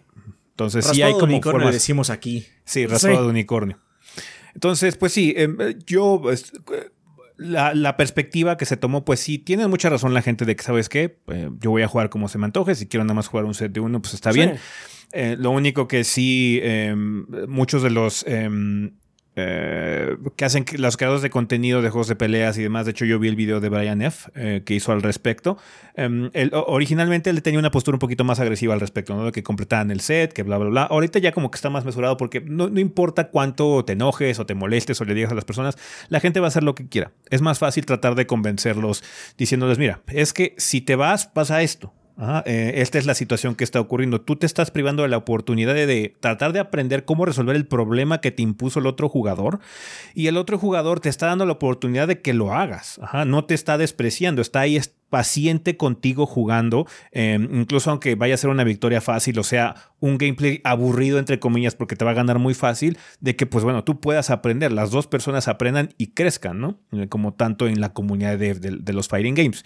Lo que comentaba Brian F es que conforme vas avanzando en, las posturas de rankeado, naturalmente, como dice ahorita Bleeding Beetle, el, pool o el, océano de personas con los que vas a pelear va disminuyendo. Y algo que tiene en particular el rango de Master o de Diamante es que muchos de esas personas que están ahí son competidores que van a torneos. Entonces, él como gente que va a torneos no puede hacer este tipo de situación aunque quisiera, que no quiere, eh, porque esas personas son gente que va a ver en la vida real. Ajá, entonces no puede así como, ay, es que me topé van- con Justin Wong y le hice, le gané y me fui. Nada más para Le va a decir después. Oye, ¿qué pedo, ¿Qué onda, perro? Es más, de hecho es más, ¿sabes qué puede pasar? Que la otra persona esté haciendo stream. Ajá. Porque sí, luego sí. estas, Uh, sí. est- est- estas personas que juegan en niveles eh, nacionales o internacionales, pues entrenan en stream para ganar dinero extra. Sí, sí, y sí. entonces ahí, ahí, aquí, aquí, el burn total, ¿no? La quemada. Sí, la de- quemadota, sí. No más, se fue. Y- Pero aparte tú ya si eres hasta cierto punto creador de contenido o tienes cierto nombre, van a saber que fuiste tú el que se fue. Ujú. Es- esa, ya- ya- creo que deja de ser una regla tácita y se vuelve ya más algo más ah, que te ata más. Sí, pero hasta cierto punto también dice, pues es que yo no lo quiero hacer porque incluso si me destruyen, quiero tener la posibilidad de tener la mayor cantidad de tiempo posible con este jugador que me está venciendo para ver qué puedo hacer. Medio estudiar, aunque no acabe ganando, aprender algo y ser mejor.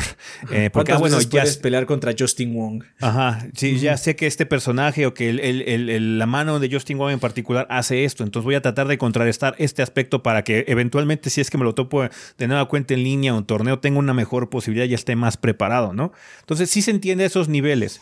Em, Brian también comenta que dice, bueno, eh, comprendo mucho si estás en Iron, si estás en bronce, si hacen este tipo de cosas, porque ahí es como más desmadre, ¿no? Hasta cierto punto es como más casual, es una situación donde la gente puede hacer lo que quiera hasta cierto punto, cada quien se puede divertir como guste, pero conforme vas avanzando los rangos, sí hay puntos en los que ya tienes que dejar de fijarte en el número y más que nada fijarte en tu habilidad. No importa que llegues a Master haciendo ese tipo de situaciones, realmente no vas a ser un muy buen jugador que digamos, porque no te diste la oportunidad de aprender. A mí me ha ocurrido. He jugado contra diamantes que no tengo idea cómo llegaron a diamante. Así como, ¿por qué Sí. estás en este rango, güey? Sí, sí, sí, sí, sí, me ha pasado también a mí. que Entonces, sí, así de, con- Tú, ¿cómo llegaste a diamante? ¿Cómo llegaste aquí? ¿Cómo lo hiciste? Ajá. Sí. Eh, y luego es el y luego es el Rage Quit. de, Ah, ok, eso responde muchas cosas. Ya, Ajá. ya sé.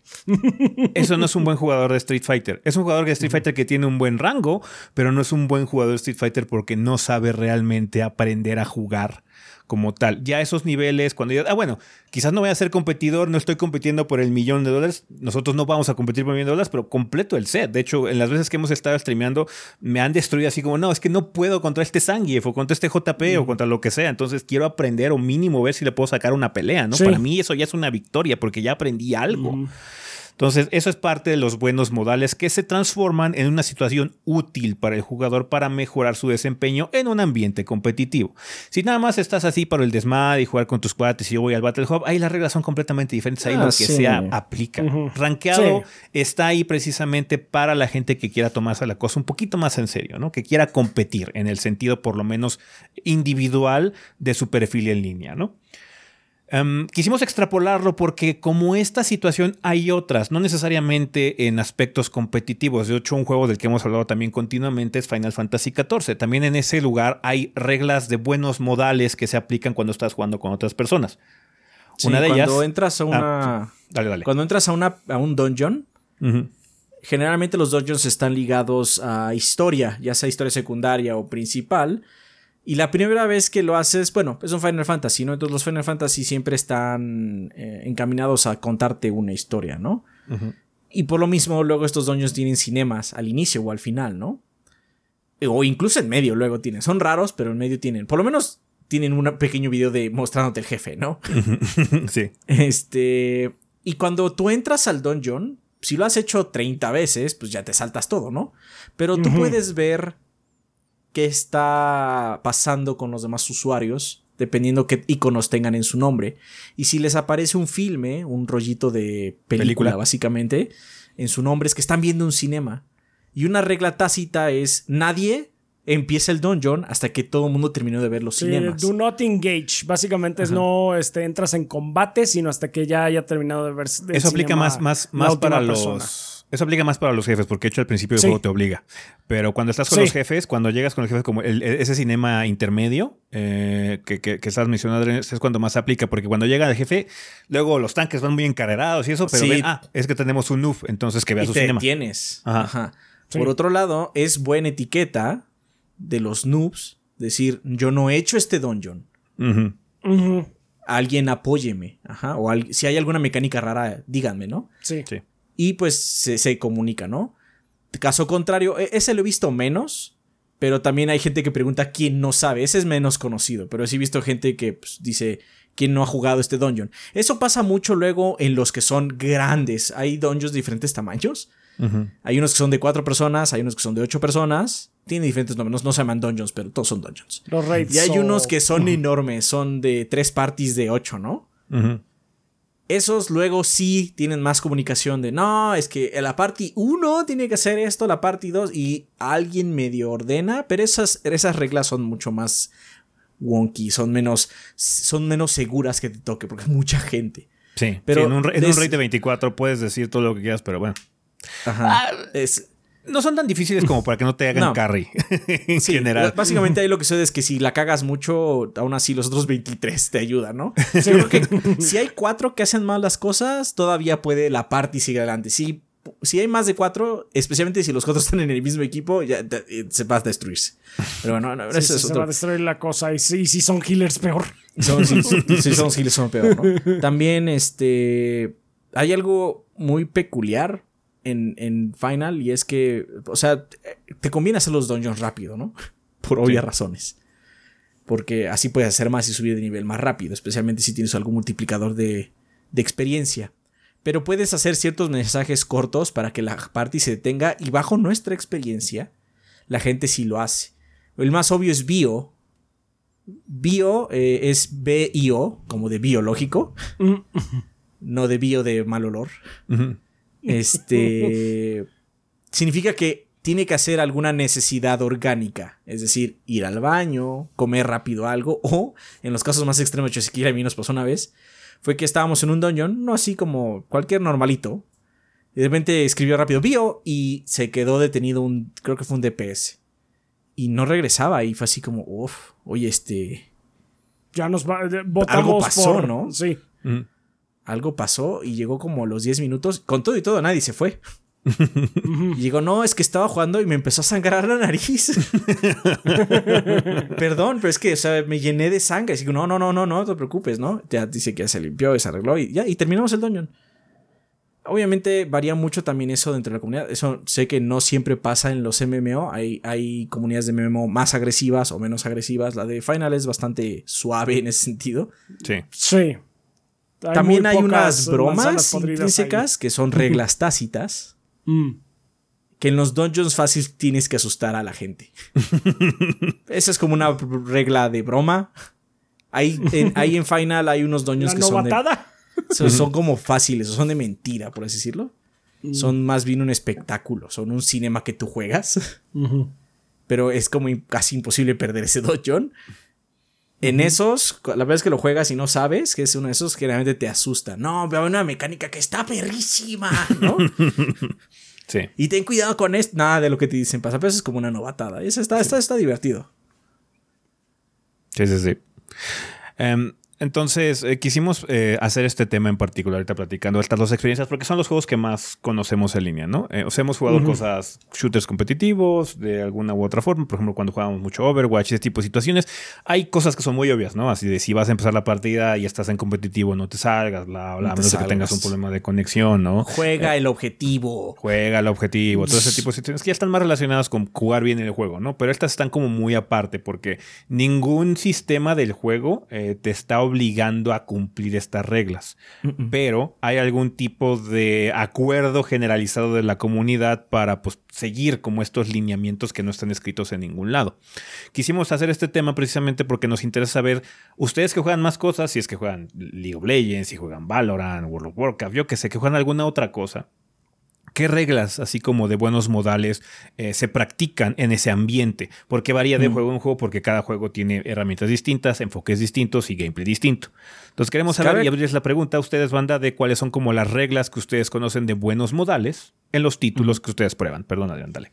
Cabe aclarar que no estamos hablando de cuando juegas con tus amigos, donde tienes un Discord y te estás comunicando. No, no, no, no. Sí, estamos sí, hablando de cuando juegas con randos, con gente completamente aleatoria en línea y que aún así hay acuerdos tácitos entre ustedes, aunque nunca se hayan conocido. Igual, ni siquiera viene el mismo país, ¿no? Sí. Pueden quizás incluirlas de con sus amigos, pero esas son cosas ya muy locales, ¿no? Nos referimos a reglas en ámbito del comunidad juego, generalizada. de la comunidad. Ajá. Sí, sí, sí. Eh, Sí, porque que estamos hablando no, es que la regla es que no jugamos hasta que llegue Juanito. No, bueno, es Pero ese nada más, sí, nada más es tu grupito. Sí, y más que nada enfocado en un ambiente en línea, obviamente, ¿no? Eh, porque, bueno, ahí es como que lo más. Donde la fuerza de este tipo de convenciones es- se presenta más, porque como no hay nada que te obligue, porque también estás al otro lado del mundo, puedes hacer lo que quieras y desconectarte y hacer y deshacer y realmente no tienes ningún conflicto a menos de que rompas los términos de servicio, ¿no? Obviamente. Ah, bueno, sí. Pero pues ahí ya es otra situación en la que está haciendo trampa o está siendo agresivo o estás hostigando a los demás jugadores. Sino, Como esa gente que, hace ah. speedrunners para que los banen. Ah, sí, sí, sí. Entonces, pues díganos, banda, eh, ¿qué, otras convenciones de buenos modales eh, se, consideran en los juegos que ustedes han probado? Si es que recuerdan alguna o hay una en la que estén practicando. Por ejemplo, yo imagino que cosas como Rainbow Six deben tener muchas. Seguro. Sí. Ya es que como yo veía competitivo, el competitivo ya tiene. Pues no hay no son reglas tácitas. no podemos empezar el match hasta que todos estén. Ajá, pero este, pero, generalmente hay un organizador que es el que pone o, o ¿cómo se llama? O básicamente... Un referee. Checa que, un referee que te está checando de todo eso, pero no veía casuales en... De ninguna forma de... Este... De Rainbow, porque no me agradaban tanto los... Las personalidades que jugaban Rainbow de manera casual, no me gustaban mucho. Mm. No, eran, mi tipo de streamer. Voy a decir, eran extra sudorosos y a mí eso me desesperó un poco. este, excepto cuando estamos hablando de un torneo. En un torneo, pues el trabajo es ser sudoroso al extremo, ¿no? Sí. Este, pero también en los torneos luego no escuchas tanto a los jugadores hablar, escuchas a los casters hablar. pero cuando veía a los streamers solo jugando con sus amigos o con gente eh, Rainbow no me gustaba mucho porque echaban mucha mierda a la otra gente, así como, es que no es tan bueno. Pues no, no juega como 38 horas. O sea, es un dude que seguramente se acaba de conectar porque usó el trabajo y lo acabas de hacer mierda, ¿no? Y se burlaban de él, no me gustaba mucho eso. Está bien. Pues díganos, banda, eh, ¿qué conocen de este tipo de reglas de buenos modales? Y ya hablaremos de ellas en el siguiente episodio. Así que se los dejamos para la vida después del podcast. Recuerden que pueden dejar su comentario aquí abajito, eh, en los comentarios precisamente del video, o utilizar eh, del video o en la página también, o utilizar la sala de Discord específica para el tema de la semana, ¿va? Que va para que ustedes nos dejen su comentario de la vida después del podcast. Vale, pues bueno, banda, eso ya todo con respecto al tema de la semana. Vamos a comunidad.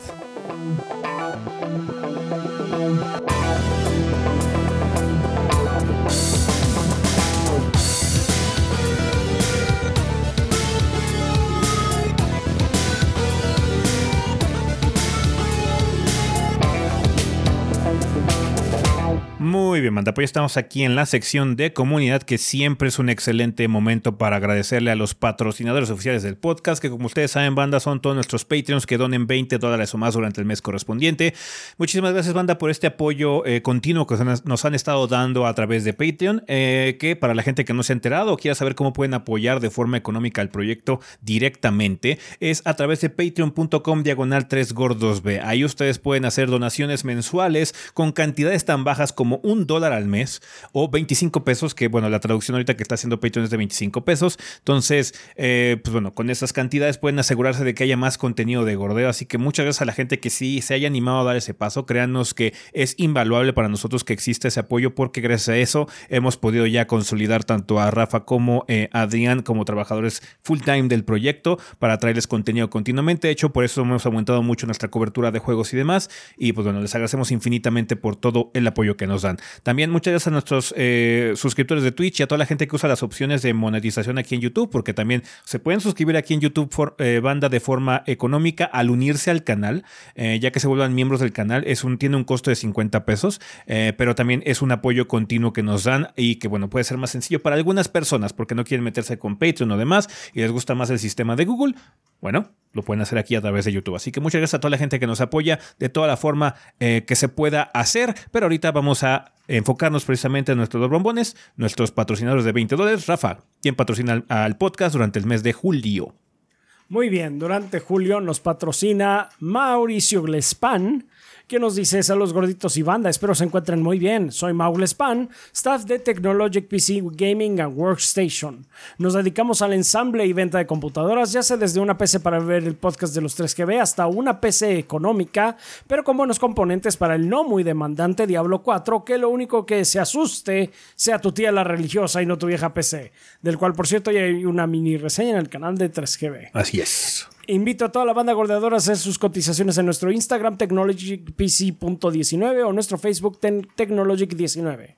Y recuerda, si mencionas que eres de la banda gordeadora al momento de hacer la compra de tu PC, te vamos a dar un periférico de regalo. Radicamos en la Ciudad de México, pero hacemos envíos a todo el país. Mucha suerte con el proyecto Gorditos y gracias a todos los gordeadores por comprar sus PCs en Technologic. Así es, donde viene de nueva cuenta recomendado, pues gracias a a este Mauricio. Tenemos la nueva PC de Adrián, que está ahí, que ya pueden verla, está ahí, aparece en cuadro. Entonces, muchísimas gracias a este Mauricio por la atención y por todo el apoyo que nos dio al realizar este proceso de construcción de la nueva compu de Adrián. Muchas gracias, Mauricio. Muy bien. Ah, continuando con X Clan, nos dice: Buenos días, tardes y espero que noches no, ya descansen. Pues, ya veremos. es tarde todavía. Tomás va a ver en la noche algo. Stream. Así es. Gordos, ¿me dan su bendición para crear un club de ajedrez en chess.com? Si se puede, también una sala de Discord estaría chido. Soy bastante amateur en el tablero, pero me encantaría jugar con la banda. Saludas. Saludos. Eh, mándanos un mensajito en Twitter para recordarnos porque se nos va a olvidar con toda la mierda que tenemos que hacer. Eh, pero sí, si quieres hacer un, este, un clan o algo así, adelante puedes hacerlo. Nada más no puedes decir que es oficial porque realmente nosotros no tenemos ningún tipo de control. pero eh, pues sí, si quieres así como un clan para los fans de los gordos, adelante, con todo gusto. Así es. Muchas gracias, mi clan. X mi clan. Iñaki Hernández nos dice: Hola gorditos y banda, aquí Iñaki, el traumatólogo, ortopedista, pediatra y general. Eh, qué bueno que no me equivoqué la vez pasada. Eh, paso para avisarles que continuamos en julio con la promoción del 20% de descuento en la consulta ortopédica para los más pequeños. Además, con la buena nueva de que el tamiz de cadera ya entró en el carnet de vacunación para los pequeños de México, los niños de México, por lo que continuaremos con la promoción de realizar el tamiz de cadera por ultrasonido gratis con la cita de niño sano en pacientes menores de 3 meses de edad.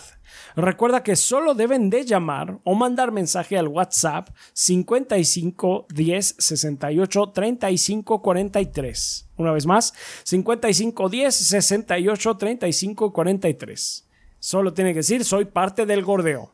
Para mayor información sobre los servicios pueden acudir a la página drhernandezaburto.com. Es DR hernandezaburto.com, todo pegado, sin, sin espacios, sin guiones bajos ni nada, así como suena. Dale a tu hija o hijo un gran inicio para que crezcan tan fuertes como The Boss y Big Boss. Y recuerden, gorditos, la cita de valoración para ustedes se mantiene gratuita. Y Adrián, espero que tu brazo se encuentre bien. Si tienes alguna molestia, nuestra puerta está abierta para ti. Gracias. Muchas gracias, doctor. Por el momento está bien, gracias. bueno, pues ahí lo tienen, banda. Muchas gracias. Un ángel guerrero nos dice saludos desde Critical Hit Pokémon Podcast, podcast sobre noticias y novedades en el mundo Pokémon. Gorditos, está a punto de salir Pokémon Sleep. Ya pudimos jugar el demo. Estén pendientes de nuestro canal de Twitch porque jugaremos Pokémon Sleep en vivo. Ahora sí podremos jugar Pokémon las 24 horas. Todos a jugar Pokémon Sleep, claro, después de cepillarse los dientes con Pokémon Smile. Por favor, compartan sus opiniones del nuevo juego. Nuestro Twitch es Critical Hit Poke Podcast. No tenía ni idea que existía. ¿qué es, eso, perdón? ¿Qué es eso? Es una app que creo que te ayuda a dormir o básicamente gamifica tu patrón de sueño. Que no está mal, de hecho, e, este tipo de aplicaciones para mejorar, más sano que mejorar calidad de vida. Que espero que haga eso, porque si nada más es gamificarla sin ningún tipo de propósito, espero que lo haga. Pues además es una buena iniciativa, más que nada.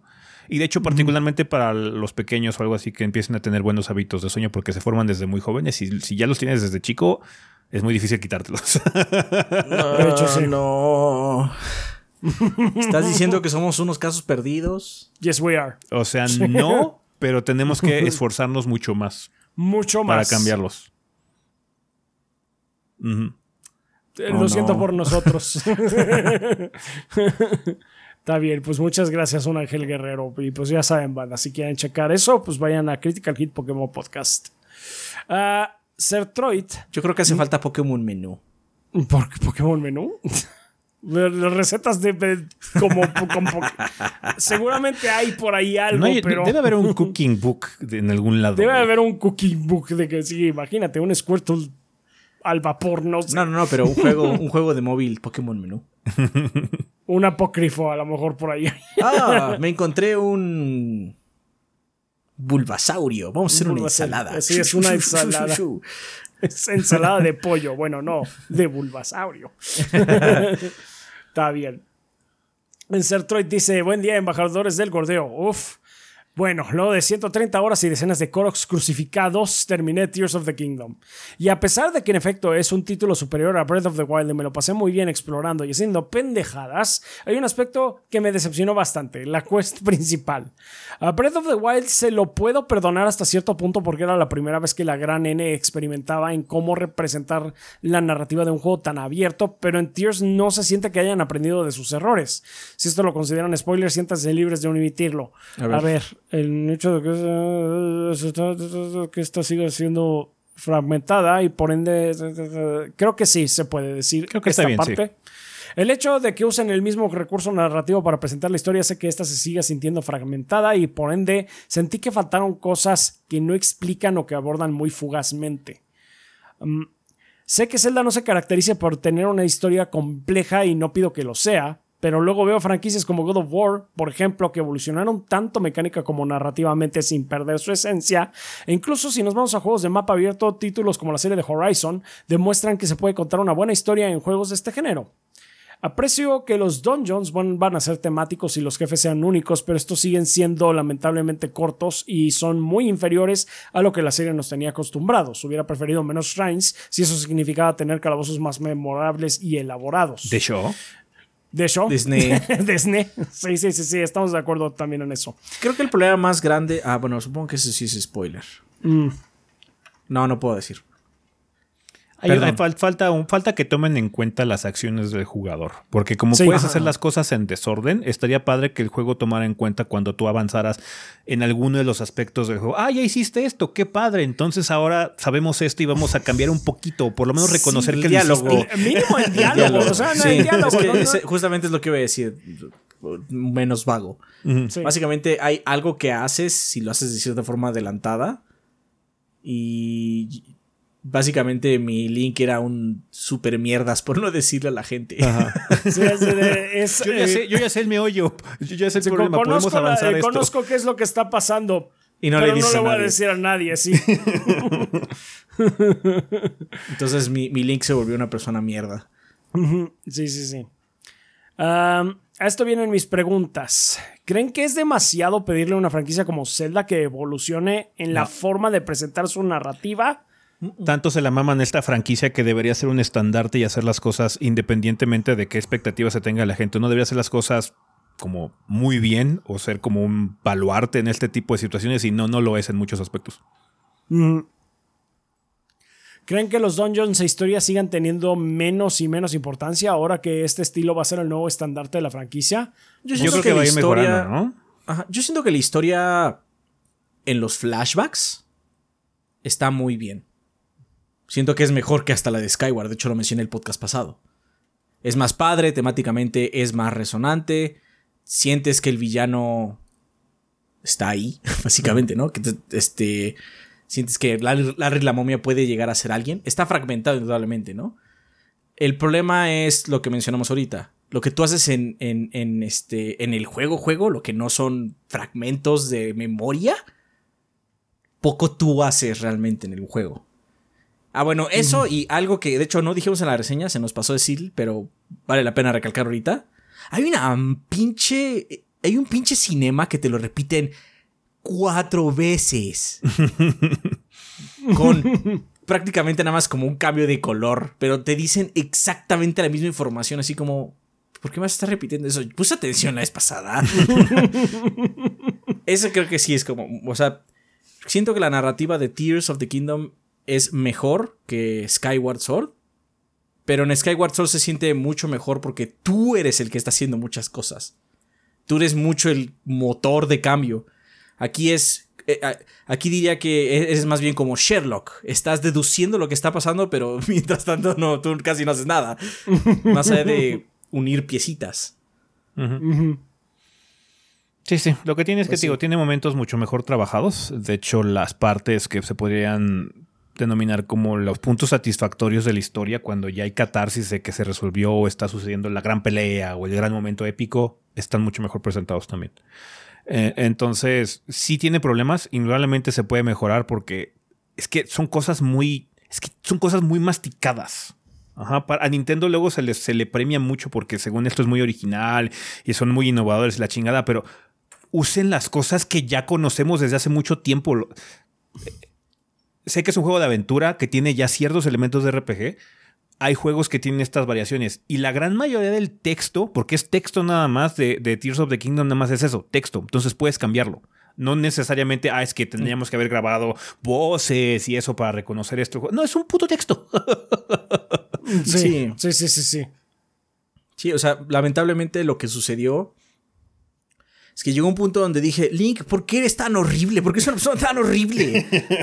Porque yo hice algo en desorden. De hecho, creo que no les dijimos, pero lo que tratamos de hacer es que eh, eh, en la grabación alguien hizo el orden natural. Y yo hice el, yo no lo hice en orden natural para ver qué pasaba, ¿no? Mi primer dungeon fue el de los Gorons. It was rough. Ajá. Pero por lo mismo, yo llegué como a uno de los twists, o el twist quizás más grande, bastante rápido. Y fue así como, no mames, o sea, me faltan tres dungeons y me la voy a pasar ignorando a todo el mundo.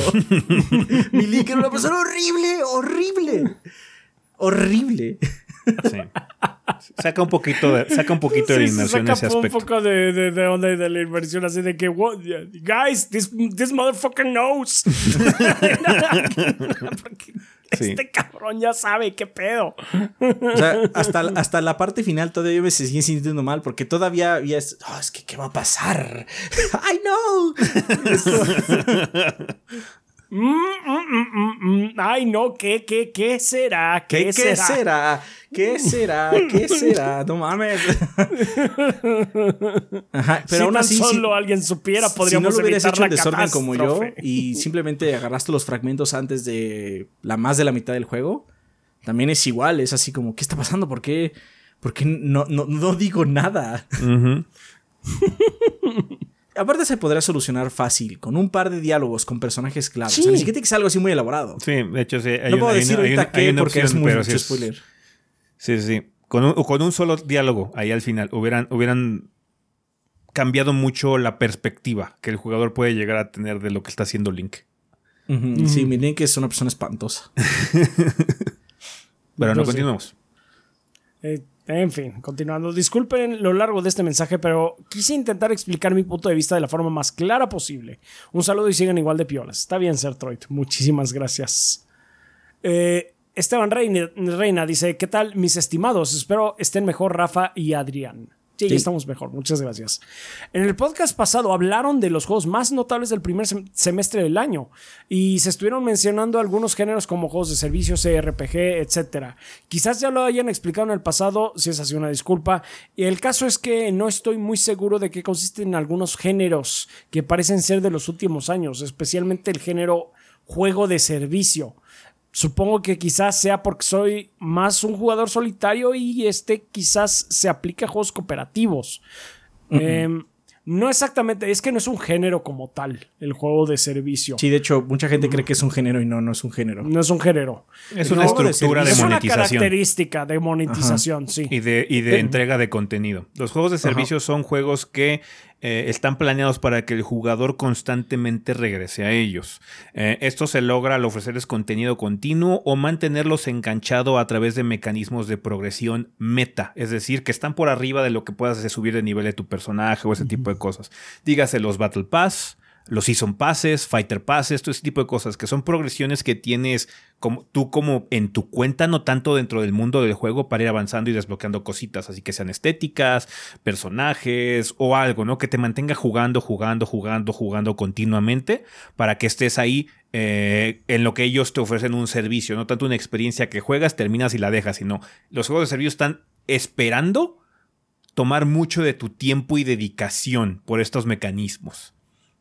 Y tienen, generalmente, generalmente tienen opciones de monetización un poquito agresivas porque eh, eh, es muy fácil presentar la opción al jugador de que, ¿sabes qué? Para esta temporada tienes que invertir este dinero para el Fighter Pass o para acelerar algunos niveles, compra esto o esta acá, bla, bla. Entonces, ese es el juego de servicio. No es un género, nada más es un aspecto como de monetización y de distribución de contenido que tienen algunos juegos. Es una filosofía de diseño, más que nada. Así es, porque hay shooters que son juegos de servicio, hay juegos de estrategia que son juegos de servicio, hay eh, dungeon crawlers que son juegos de servicio, Pele- juegos de pelea. Puedes- juegos de pelea, pueden Juegos ser de pelea. pueden ser gratuitos, pueden ser de paga, pueden ser free to start, pueden ser muchas formas. El juego de servicio es más es un nivel más arriba en el sentido de que puede ser muchas cosas. Es, una, es una forma, es una filosofía, como dice Seguil, de diseño. Eh, por lo mismo, Destiny, Path of Exile, Diablo 4, Warframe, World of Warcraft, Final Fantasy XIV, Fortnite. Apex Legends, todos esos son juegos de servicio. Ninguno es igual. O sea, unos son, unos son hasta este Battle Royale si son juegos de servicio. Fortnite es un juego de servicio y es un Battle Royale. Hasta Además- Street Fighter 6 es un juego de Ajá. servicio. Sí, sí, sí. Este. Generalmente los que más se hablan son los que aparte tienes que comprar parte del servicio vía Destiny, ponte tú, donde juegas y además de Destiny pues tienes que jugar las expansiones, tienes que pagar por ellas. Pero no es un modelo nuevo, WoW existe desde hace muchos años Sí. y el que te provee el servicio son, pues, pa- para entrar al servidor tienes que entrar a él primero, tienes que tener internet y tienes que pagar la- el juego base y las expansiones para seguir jugando adelante. Y bueno, los sistemas de progresión que se hagan anuales o mensuales o yo qué sé, ¿no? Depende mucho del- de, de, de qué estemos hablando, ¿no? Pero eso es un juego de servicio así como de manera muy comprimida. Sí. Y la- muchas compañías lo están empujando porque ganan dinero constantemente de él. No ganas dinero, una compra y se acabó. Es una inversión considerable construir un juego de servicio desde cero, pero una vez que lo tienes construido, volver a monetizarlo es relativamente eh, barato. Entonces, si tienes éxito con un juego de servicio, puedes generar mucho dinero a la larga con menos y menos trabajo poco a poco. Que pues no es que, no es que las expansiones, por ejemplo, de Destiny no impliquen trabajo, lo que sea, sí es trabajo, pero no es lo mismo que hacer la concepción del juego desde cero. Entonces ya es un poquito distinto y lo ves como un ahorro generalizado para generar una monetización continua que te dinero continuamente como si estuvieras estrenando un juego cada 3, 4 meses, eh, ya con una estructura bien definida, ¿no? Entonces, por eso hay mucho deseo por parte de las compañías de entrarle recio a esto de los juegos de servicio, eh, para poder pues, encontrar la gallina de los huevos de oro con algún proyecto que sí se vuelve exitoso, ¿no? Así es. ¿Qué más? Ah, pues eh, ahí lo tienes. Con, eh, con- eh, más bien termina diciendo, por último, le podrían enviar un saludo a mi hermano Javi, es un gordador como yo.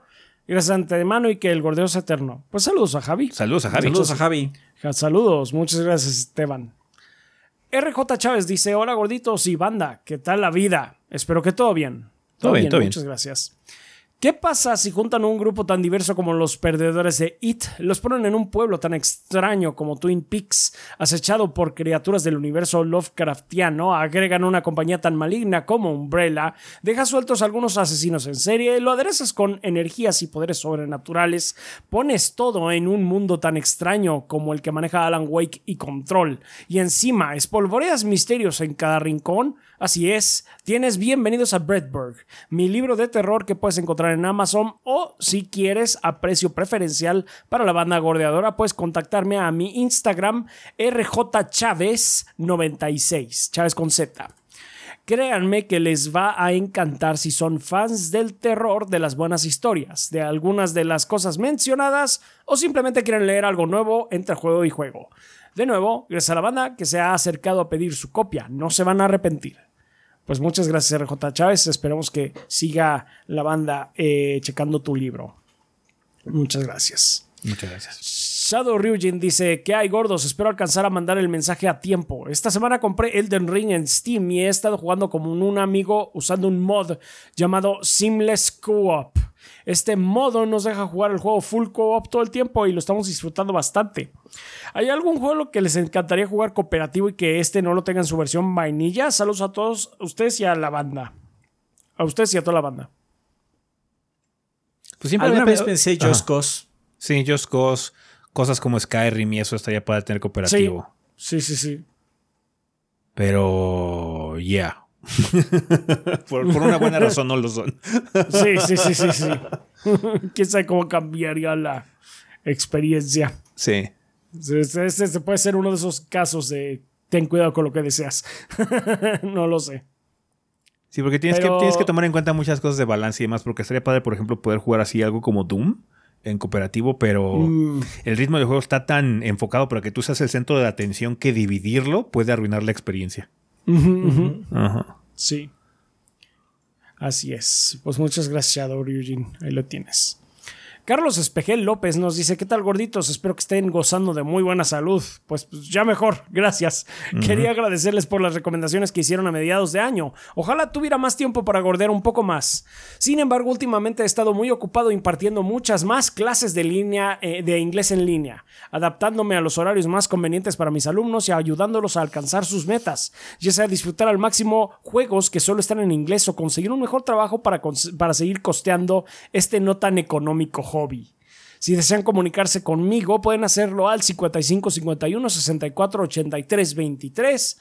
Va de nuevo, 55 51 64 83 23. Para comenzar a dominar el inglés desde la comodidad de su hogar. Ofrezco clases personalizadas uno a uno para que puedan practicar al máximo. Y si responden correctamente a la pregunta, sabrán dónde arman de saber dónde arman sus peces. Los gorditos recibirán un descuento del 500 de 500 pesos en su primera mensualidad. Que el gordeo sea eterno. Pues Gracias, muchas Carlos. gracias, Carlos. Mucha suerte. Ojalá siga llegando banda. Let's Play nos dice, saludos gordos y banda, ¿no pudiste ir a la Mega XP 2023 o no alcanzaste espacio en nuestro taller de pintura? Tu casa Let's Play repetirá el taller de este sábado, este sábado 22 de julio a la 1.30 de la tarde, con un costo de recuperación de 150 pesos que incluye un modelo mismo que te llevas al terminar, así como el préstamo de pinceles, pinturas y herramientas necesarias durante el taller. Date la oportunidad de conocer esta actividad. No es necesario jugar nada ni tener ningún como- conocimiento previo. Es un pasatiempo por sí mismo y uno de los más relajantes que hay. Puedes disfrutarlo solo o venir con amigos. Menciona que vienes de parte de la banda gordeadora y el taller te costará 125 pesos. Puedes apartar tu lugar mandándonos un mensaje en Facebook como Let's Play MX o como Let's Play-One en Instagram. O venir directamente este sábado 22 de julio a la 1.30 en la calle Niceto de Zamacois 92, Colonia Viaducto Piedad, exactamente atrás de la estación del metro Viaducto, dirección centro, en la Ciudad de México. Gracias por todo, gordos. Ven a casa, ven a Let's Play. Mucha suerte con Muchísimas todo. gracias. de ir a la Mega XP. Yo sé. Pero bueno, pues ahí, Sí ahí está. ir. Ahí está. Pues, eh, pues, pues sí, si son como Adrián y no pudieron ir, pues ahí lo tienen, banda. Pueden ir ahí al taller de pintura. Eh, consultorio Dientes Limpios dice: Buen día, gorditos y banda. Como ustedes lo pidieron, ya contamos con entretenimiento para que solo sufran poquito para su tratamiento. Así es. Pueden jugar, ver la última reseña de nuestros gordos favoritos mientras se hacen su blanqueamiento dental. Así que no lo piensen más y visítenos. Aprovechen nuestra promoción en limpieza con ultrasonido. No esperen más a cuidarse. Muchísimas gracias, consultorio Mm. Así es, cuídense, banda. Gracias. El Witcher. Hola gorditos, aquí estoy casi un mes después de mi último mensaje. Solo pasaba a agradecerles por sus recomendaciones de anime. Ya vi Hibike Euphonium y me pareció bastante bueno. También vi Your Lie in April y oh Boy. Puedo entender por qué Rafa chilló, chilló No, puerco no, como Rafa no la he de- Rafa visto. no la ha visto. Yo no la he Rafa va a visto. chillar de como de puerco esas- cuando la veamos. Es de esas que necesitamos ver a Rafa para que lo destruya. No, bueno. A mí también se me salió una que otra In, in lagrimita. the good way. No, sí. Sí, sí, sí. ¿Han visto March Comes In Like a Lion? Eh, Sí. Sangatsu no Lion. Sangatsu Eh, no Lion. Ya la había visto un par de veces y ahora que terminé esta serie que, que les dije, le estoy dando una rechecada. Decidí que es mi anime favorito. Toca muchos temas como la soledad, el bullying, la autoestima, la familia y otros que resonaban bastante con este señor de 36. Si no lo han visto, se lo recomiendo a ustedes y a la banda. Hasta podría ser un yabai para la temporada 2024. Guiño, guiño. No, es que son tres temporadas de Sangatsu, ¿no? Sí, Sangatsu es larga. Es que aparte, Sangatsu tiene un ritmo, se le denomina glacial, porque va muy lenta. Sí. Tiene, obviamente es porque cuando ya la historia y los momentos llegan a su clímax son muy potentes, pero híjole, iniciar es duro. Hablando Es de un, Yabai, es un muy buen anime, indudablemente, y sí está recomendado. Secundamos la recomendación Witcher, pero sí está un poquito pesado para Yabai. Si de por sí sufrimos para sacar de 12 episodios, menos. Hablando de Yabai, quizás igual y nada más. Sí, banda, creo que estábamos platicando y probablemente demos ya por perdida la repetición de Hinamatsuri. Y simplemente ya, nos vayamos de largo y empecemos a grabar ya los nuevos. Para porque ya. se los ¿Saben debemos qué? ya mucho tiempo, perdón. Sí, sí, we have to do it. ¿Sabes qué? Hinamatsuri estuvo bien. Lo vimos, la gente que estuvo ahí en Twitch, en, en Twitch en y sus vio, corazones. está en sus corazones. Ustedes son los verdaderos fans de Yabai.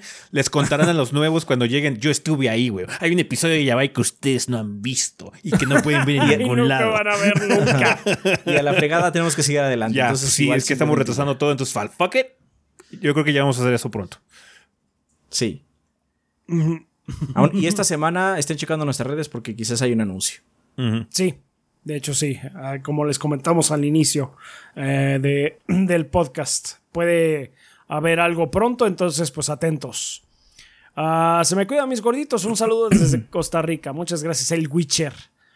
Eh, ok, Bleeding Beetle nos dice: Hola gordos, ¿cómo va todo? Segunda pregunta. Ya leímos su comentario ahorita en el tema de la semana. Fue el tema de la semana. Si quieren, la pueden contestar en otro episodio. También soy pelón y quería saber qué tan frecuentemente ese se corta el cabello. A mí me da pereza hacerlo seguido, pero tolero menos tener el pelo largo. Depende del tiempo, porque, o sea, con- conmigo es muy sencillo, porque nada más tengo que cortarme todo esto de aquí, pero aún así sí tengo que hacerlo con el barbero, porque pues si lo hago yo va a quedar mal.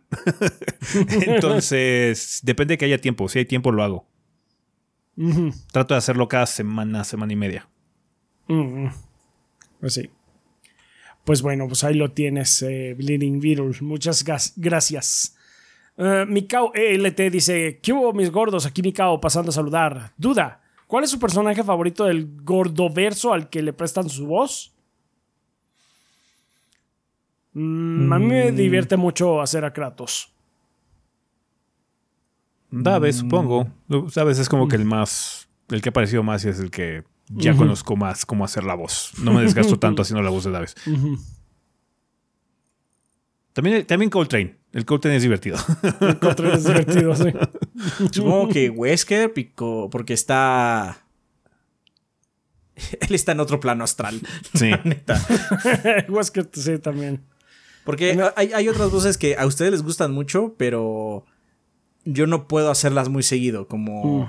la de Malandro, la de Cállese Malandro y la del fan. O sea, puedo grabar algunas líneas, pero no podría ver una reseña del con, con, con, con, con el fan O el como, como cuarto acompañante, toda la reseña. No, no podría, no podría.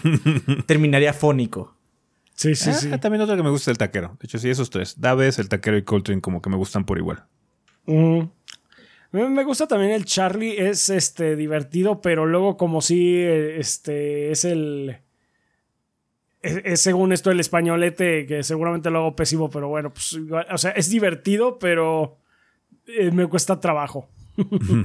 Digamos que sí, luego me cuesta un poquito más de trabajo ese. Ah, y pues sí, pues esos, así como eh, el top sí para mí es Kratos. Me divierte mucho hacer a Kratos. Pero bueno, pues ahí lo tienes, eh, mi KLT. Sin más, les deseo muchos más podcasts y le pido a la banda compartan con todos la palabra del gordeo para que ni la abuelita se pierda de los comentarios sarcásticos de ese, las frases creativas y un tanto groseras del gracioso Rafa y las opiniones acertadas del bibliófilo Adrián. Muchas gracias, Mikao. Gracias. Tam- también nos patrocinan, aunque no nos dejaron comentario, Iván Delgado Bravo, Tonkotsu Bob, Elmo de Kaiser, Aladdin Saint, Dalamar 1976, Enrique, Mugrimau, Selmonelo, Verdevete, Miguel Ángel de Riquer, Raúl Fuentes, Mr. Fly 21, Jonis Vergara, Guillermo Contreras, Juan Luis Kionashi, Tigre Negro, Mapachito Sarnoso, Diego, Diego Monroy Fraustro, Mario Montenegro, Obed, Eric Centeno, Bob Gómez, Pedro Alberto Ramírez Arciguiniega, Eric Heredia Olea, Percival Álvarez, Aarón Álvarez, Gazde, Mugi Guarano Cronos, Hideiki, Ruiz Saiko, Armando Sanser, Denis Flores, Nefog, Esvin Zamora, Pablo Manuel Valenzuela Ochoa, Carótido y Esteban Meneses. Muchas gracias a todos nuestros Patreons de eh, 20 dólares para arriba, que son efectivamente nuestros Lord Bo- Bombones, asegurándose que Adrián y yo podamos eh, vivir de eh, esta eh, fabulosa actividad. de los tres gordos B. Fantabulosa, diría yo. Fantabulosa actividad. Marapletosa actividad. Eh, igualmente les queremos dar un agradecimiento a todos nuestros Patreons que ya saben que con cantidades tan manejables como mencionó ese que como son un dólar o su traducción en México que pues, todavía no se ajusta bien, pero bueno, son 25 pesos. Eh, eh, también es como si nos invitaran al mes un café a mí, unos chocorroles Adrián, también nos apoyan muchísimo con eso. Igualmente les queremos dar gracias a la gente en YouTube eh, que nos está viendo ahorita en el chat. Un saludo, ya saben que no estamos... Eh, grabando en vivo, esto, esto está pregrabado. pregrabado. Ya está editado.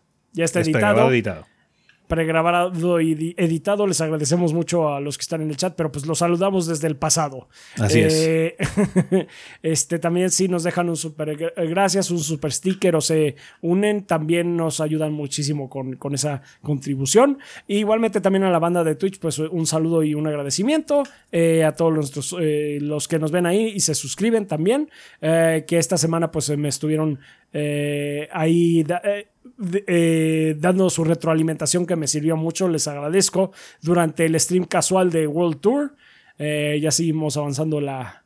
Eh, ya, ya, entramos en el, en el torneo, ya, ya estamos terminándolo, me parece, el primer torneo con, con Street Fighter. seguimos, hubo regreso a Dark Souls 2. Y no me acuerdo si creo que el miércoles no pudimos hacer en esta ocasión, ¿verdad?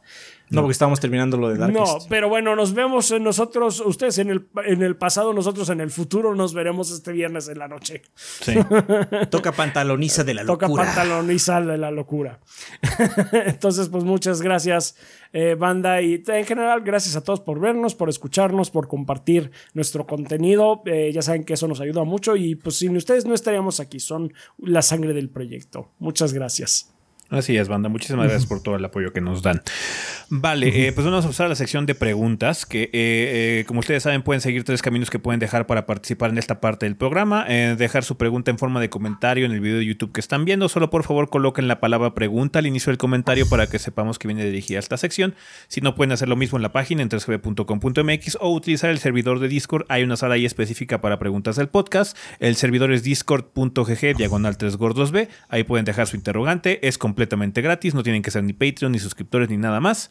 Eh, solamente tienen que unirse al servidor, que no cuesta absolutamente nada. Pero bueno, preguntas como cuáles, como la de Colergan que nos escribe de YouTube y nos dice: Saludos gorditos, aquí mi pregunta. En el mundo de la ciencia hemos tenido grandes genios que por sus aportaciones y descubrimientos cambiaron la historia o avanzaron en gran medida la ciencia. Si le preguntaras a alguna persona en la calle sobre uno de estos, por lo menos te mencionarían a Albert Einstein, por, un par, por, un, por dar un ejemplo. Haciendo un símil con el mundo de los videojuegos, han existido o existen estos genios o personalidades que por sus aportaciones cambiaron la historia o avanzaron el mundo de los videojuegos. ¿A quiénes ustedes considerarían y por qué? ¿Cuál fue su impacto o aportación como para que uno dijera un antes y un después? Un enorme abrazo, seres ovoidales y que el gordeo sea eterno. Hay un problema con la comparación. Eh, la situación que tienes, por ejemplo, al mencionar cosas como Albert Einstein o Isaac Newton es que tienen consecuencias directas con el día a día de las personas. El mundo es muy diferente porque existió Albert Einstein. ¿ah? El mundo, no la industria de los videojuegos, el mundo como tal. Vivimos en una cultura completamente diferente. Ahorita, que se va a estrenar la película de Oppenheimer, eso es consecuencia de lo que hizo Albert Einstein. Eh, entonces, em, es muy distinto hablarlo porque no es el mismo espectro. Ajá. Em, todo, está, todo está relegado al mundo de la, del entretenimiento. Sí, y, tecnología. Porque podemos hablar de cosas como hubo, una situación muy particular en una ocasión, creo que fue en un programa de concursos o algo así, sin mal no recuerdo. Ustedes me dirán, banda, si alguien se acuerda mejor que yo, em, en donde apareció una pregunta o algo relacionado con Hideo Kojima. Básicamente a, la persona involucrada en el programa le mostraron una foto de Kojima y le dijeron, ¿quién es esta persona? Y no sabían. En Japón Kojima no es famoso como general en la cultura. Eh, es famoso en la industria de los videojuegos y en los círculos y el nicho de la industria de los videojuegos. Pero culturalmente como Japón no es una de sus personas más reconocidas en el día a día. ¿Sí?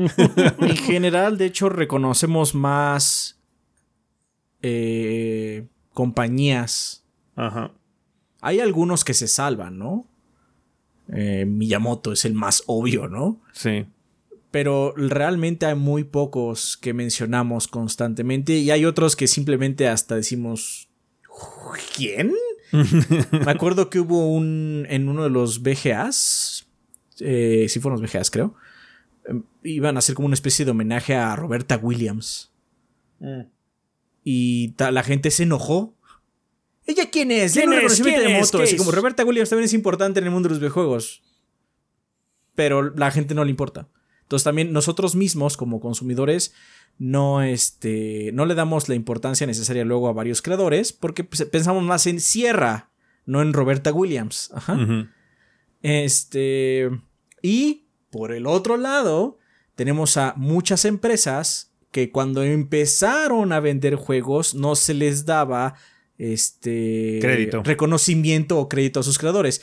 Porque mucha gente dice, ah, sí, los japoneses hacen eso, también se hacía aquí. Ah, de hecho, la, la razón por que la Activision existe es porque Atari no le daba reconocimiento a sus eh, creadores y se fueron a hacer su propia compañía y que saliera su nombre en el pendejo juego que ellos estaban haciendo en Activision y por eso crearon Activision. Este, entonces, la industria de los videojuegos es una muy joven, en primer lugar. Y hay varias prácticas que han ido cambiando tan radicalmente que también es difícil seguir la, pista. Hay muchos juegos que ni siquiera sabemos quiénes lo hicieron. Juegos importantes como Castlevania. En Castlevania tenemos una idea de quiénes son algunos de los creadores, pero no sabemos quiénes son todos. Ni siquiera, no estamos hablando de un juego así perdido y olvidado por este, en los catálogos más internos de Capcom, ¿no? Estamos hablando de un juego que definió una generación, como Castlevania, y aún así no sabemos quién hizo todo. Ajá. Y por otro lado, lamentablemente estamos muy encaminados como sociedad a solo recordar a la cabeza de un equipo. Por eso Sí. también se habla de, Ko- de Kojima, se habla de Miyamoto, de Cory Balrog. Pero ellos no hicieron el juego solo, lo hicieron con un equipo. Ajá. Este, incluso los que hacen música las hacen luego en equipo. La, la música no solo es de una persona. A veces sí, pero no solemos pensar en más allá que la cabeza, ¿no? Mm. Entonces, así, así de brutal como estás pidiendo tú, de que en la calle vayas y dices, ¿sabes quién es tal persona? No. No. Miyamoto aparte- podría escaparse quizás ahorita con todo el desmadre, quizás podrías hablar de Phil Spencer, tal vez que la gente conozca quién es Phil Spencer, maybe, pero tampoco, ¿eh? O sea, no, es que eh, es muy fácil pensar que por el hecho de que nosotros estamos viviendo esto y nos interesa mucho el mundo de los videojuegos y claramente es muy grande, que la cantidad del público que esté involucrado con el hobby tenga la misma cantidad de interés que tú tienes para explorar quién es el, quiénes son los responsables por los productos que juegan en, en su día a día, ¿no? Entonces, voy a decir, o sea, es que Gunpei Yokoi cambió el mundo en muchos sentidos, eh, pero ¿la gente sabe quién es? No. Muy poca gente sabe quién es Junpei Yokoi. Muchos Entonces, te van a decir, yo sí sé. Pues está bien que tú sepas. No es un hombre completamente desconocido en el mundo de los videojuegos, pero tampoco es el más sonado. Pregúntale a alguien en la calle y puede ser que alguien en la calle conozca del Game Boy, haya jugado un Game Boy, pero no sepa quién es Gunpei Yokoi. ah, entonces sí, ya. De hecho, ahorita que está mencionando, me acordé que hay un canal de YouTube que se llama The Gaming Muse. Eh, que hace muchos videos sobre Silent Hill y demás, mucho análisis filosófico y demás, pero también tiene una serie de videos interesantes sobre desarrolladores que son poco conocidos o reconocidos. Eh, tiene, por ejemplo, eh, videos sobre artistas que trabajaron en Silent Hill, que generalmente se piensa, no, es que el creador de Silent Hill es tal persona y es que el músico y bla, bla, bla, este tipo de situaciones, pero diseñadores artísticos y cosas por el estilo que trabajaron mucho tiempo en la franquicia o algo así, que tuvieron mucho impacto en cómo luce, en cómo se siente, en la identidad de la IP, la gente no los conoce. Entonces hablan, hab- hacen videos sobre estos artistas, cómo están ahorita, en que cuando se fueron de Konami, por ejemplo, qué hicieron y demás. Entonces está interesante porque seguimos teniendo lo mismo. A veces es por puro desinterés. Cuando sale los créditos de un videojuego y empieza a salir una montaña de nombres, es muy difícil eh, detenerte a ver realmente quién es el responsable Sí, o entender sí, sí, sí. realmente quién es el responsable de esa parte que te gustó mucho, ¿no? Entonces es complicado.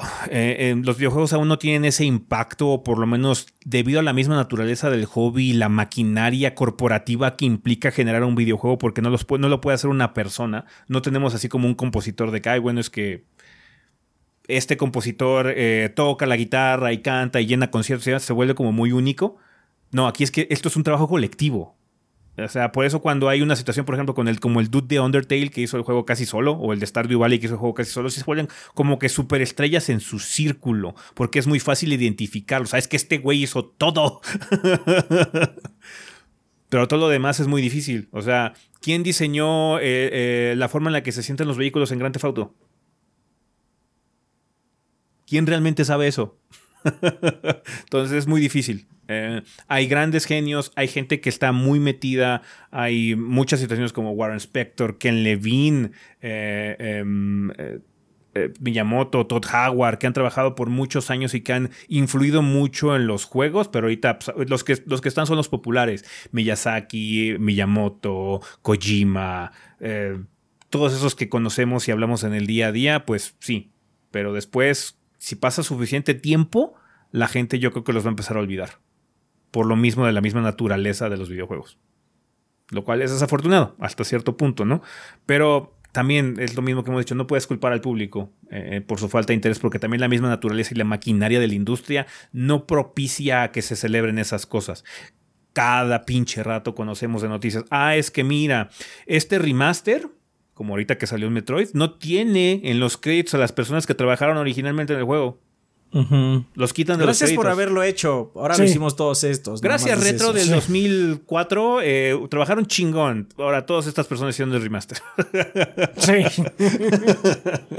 sí, sí, sí. Entonces, sí, es, lamentable. No tenemos nadie así. Pero, tío, si te puede decir, Gunpei Yokoi es muy importante. Creador del Game Boy. El Game Boy cambió el mundo en muchos del, sentidos. Del Game Watch. Ajá. Pero lo reconocen ¿La gente sabe quién es? No. Nadie sabe quién es. En, el aspecto general. ¿ah? Vale, eh, muchas gracias por la pregunta, Collergan. Eh, nos escribe también a TV de Discord que dice: Hola gordo, seré breve. ¿Creen que el indie le tiene miedo al 3D? Y si sí, ¿qué creen que está justificado? El indie no le tiene miedo al 3D. El indie a veces no puede hacer 3D porque el 3D es mucho más caro. Sí en esa línea está justificado. Sí, porque le cuesta más caro. Generalmente cuando un indie tiene 3D low poly a la Star Fox, la gente dice se ve chafa. No están entendiendo que está tratando de hacer esto porque también es lo que pueden hacer, ¿no? Ha habido nuevos acercamientos, hay nuevos indies que sí están hincándose mucho en la era del 64, porque es más fácil hacer esos modelos. Este, que... es que también el problema del 3D es que la gente tiene ciertas expectativas. Y si no, dicen se ve horrible, se ve chafa. Sí. No, en el 3D se permite muy poco la licencia artística, mucho menos que en el 2D. Sí, sí, sí, sí. Es que es o fotorrealista o lárgate, básicamente, ¿no? Muchas veces. O, hay, o tienes que meterte a uno de los estilos artísticos que ya son como muy aceptados, como el cel shading, por cel shading, ajá. Pero el 3D suele ser caro.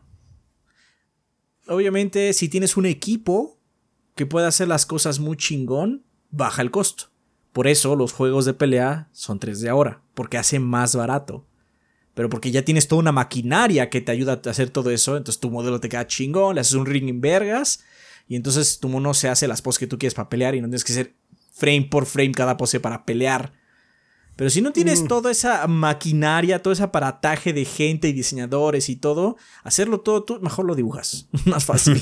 es más fácil en todo caso. O sea, sí hay herramientas que son como que de uso, em, vamos a decir, muy esparcido, como es el Unreal Engine 4, el, el 4, 5, etc. El Unreal Engine en general. Pero también lo que pasa eh, es que a lo mejor eh, los estudios independientes es, que quiero que mi juego se vea un poco diferente. Porque a pesar de que el Unreal Engine se, ya eh, se ve muy cabrón, tiene unos efectos de iluminación muy, muy chidos, tiene un look muy particular que ves un juego y, ah, está hecho en Unreal Engine generalmente y cuesta mucho modificarlo para que tenga otro aspecto más distintivo. Entonces, pues eh, sí, también es eso de que sí hay formas de usar el 3D, pero para que tu juego se vea realmente distinto, mm, sí hay que meterle un poquito más de coco. también estás eh, olvidando algo muy importante eh, y es intención. Muchos desarrolladores indies actuales tienen entre 30 y 40 años, algunos ya tirando 50 años, y su pasión era siempre había quedado hacer un juego para el Super Nintendo. Su misión en la vida era hacer un juego para Super Nintendo. Y entonces, pues, sus eh, sensibilidades nostálgicas también los arrojan a hacer pixel art. Quiero hacer un juego pixel art, porque yo jugaba esos juegos cuando yo era niño. Esas sensibilidades han estado cambiando. Obviamente los desarrolladores indie más jóvenes tienen entre 20 y 30 años. Y les tocó la era de Play 1 slash Nintendo 64. Y entonces, por eso estamos viendo cosas como el pinche juego este que es Bloodborne, pero PC1, no me acuerdo cómo se llama. O Gloomhaven. Ah, o este. ¿Cómo se llama este? El de espías, que es como GoldenEye. Ah, sí. No me acuerdo, pues sí sé cuál es. Entonces también tienes que pensar quién está haciendo sus juegos y qué edad tienen. La intención del artista también es importante. Entonces, es muchos factores. Pero sí, sí le tienen miedo, pero no le tienen miedo porque no lo pueden hacer. A veces no lo pueden hacer por espacio, pero es que es caro. Aún así, también hay muchos juegos independientes que son 3D, nada más no son 3D fotorrealistas. O sea, tenemos cosas de hecho como Darkest Dungeon. Darkest Dungeon es 3D. El Darkest Dungeon 2 es 3D? Eh, hay muchos juegos RTS o de simulación y demás que son 3D. Eh, pero luego los modifican tanto. Stray es 3D. Eh, Sifu es 3D. es 3D. Entonces sí hay mucho 3D, pero como dice Adrián, las expectativas luego del 3D eh, son un poquito distintas a las del 2D y también mucho es la nostalgia y el deseo de hacer un juego que sea mucho de su infancia, como dicen por ahí, ¿no? Para tratar de entrar a la industria en ese nicho que quieren. Sí, o sea, ahorita eh, Ezequiel hizo Dredge, es un juego independiente, es, 3D, tiene muchos menús, 3, 3D. Lake, que también lo hizo Ezequiel, es 3D. Eres un repartidor, pero te mueves en un espacio 3D y tienes modelos. Project Wingman es un juego 3D. Sí hay, pero hay menos. O sea, Hellblade ya no lo consideramos indie porque es de Microsoft, pero originalmente era indie y pues Hellblade es 3D.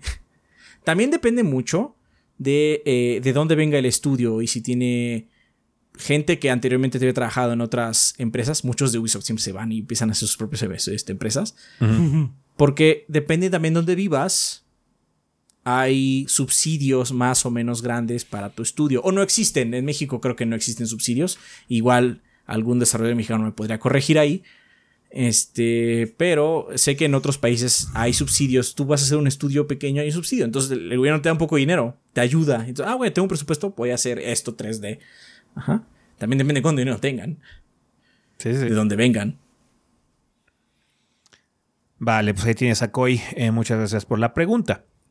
Eh, finalmente nos escribe Sasori de Discord que dice: Hola, ¿cuál es el juego que ustedes consideran más maduro? Por ejemplo, una vez dijeron que un juego maduro era Disco Elysium. ¿Consideran a este el más maduro? Mm. Perdón, este. La madurez de un tema no, no, no, no es una escala. La madurez solo es un adjetivo. Sí. Entonces. No tiene unidad, no es, no es como los watts o cosas por el estilo. No hay. No hay este. Este juego tiene 5.5 este, escalas de madurons. Eh, hay juegos que son maduros, tienen temas maduros, y hay juegos que no los tienen y ya. Disco Elysium es un juego bastante maduro. Ajá. Mortal Kombat, cabe aclarar que no. Que tenga sangre y tripas no lo hace. Sí, que tenga sangre y tripas es un juego maduro. Es un juego bastante gráfico, sí, pero maduro no es. Violento podría decir que es, pero no maduro.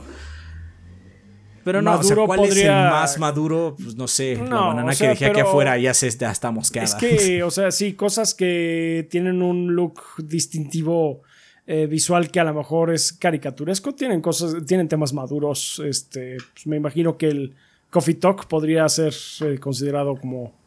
Sí, habla mucho sobre, sobre, juventud y mucho sobre el desencanto que hay eh, del estilo de vida actual en muchos aspectos. Ese en su momento Papers, Please también. Este... Eh, Journey hasta cierto punto es un juego maduro que trata de... pues sí, básicamente de, el viaje del héroe que en cierta forma es reflejado en nuestra vida de alguna u otra eh, vivencia personal.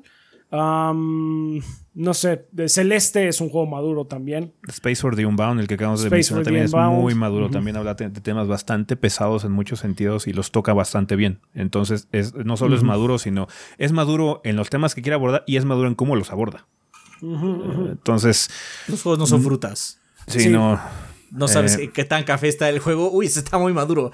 Este.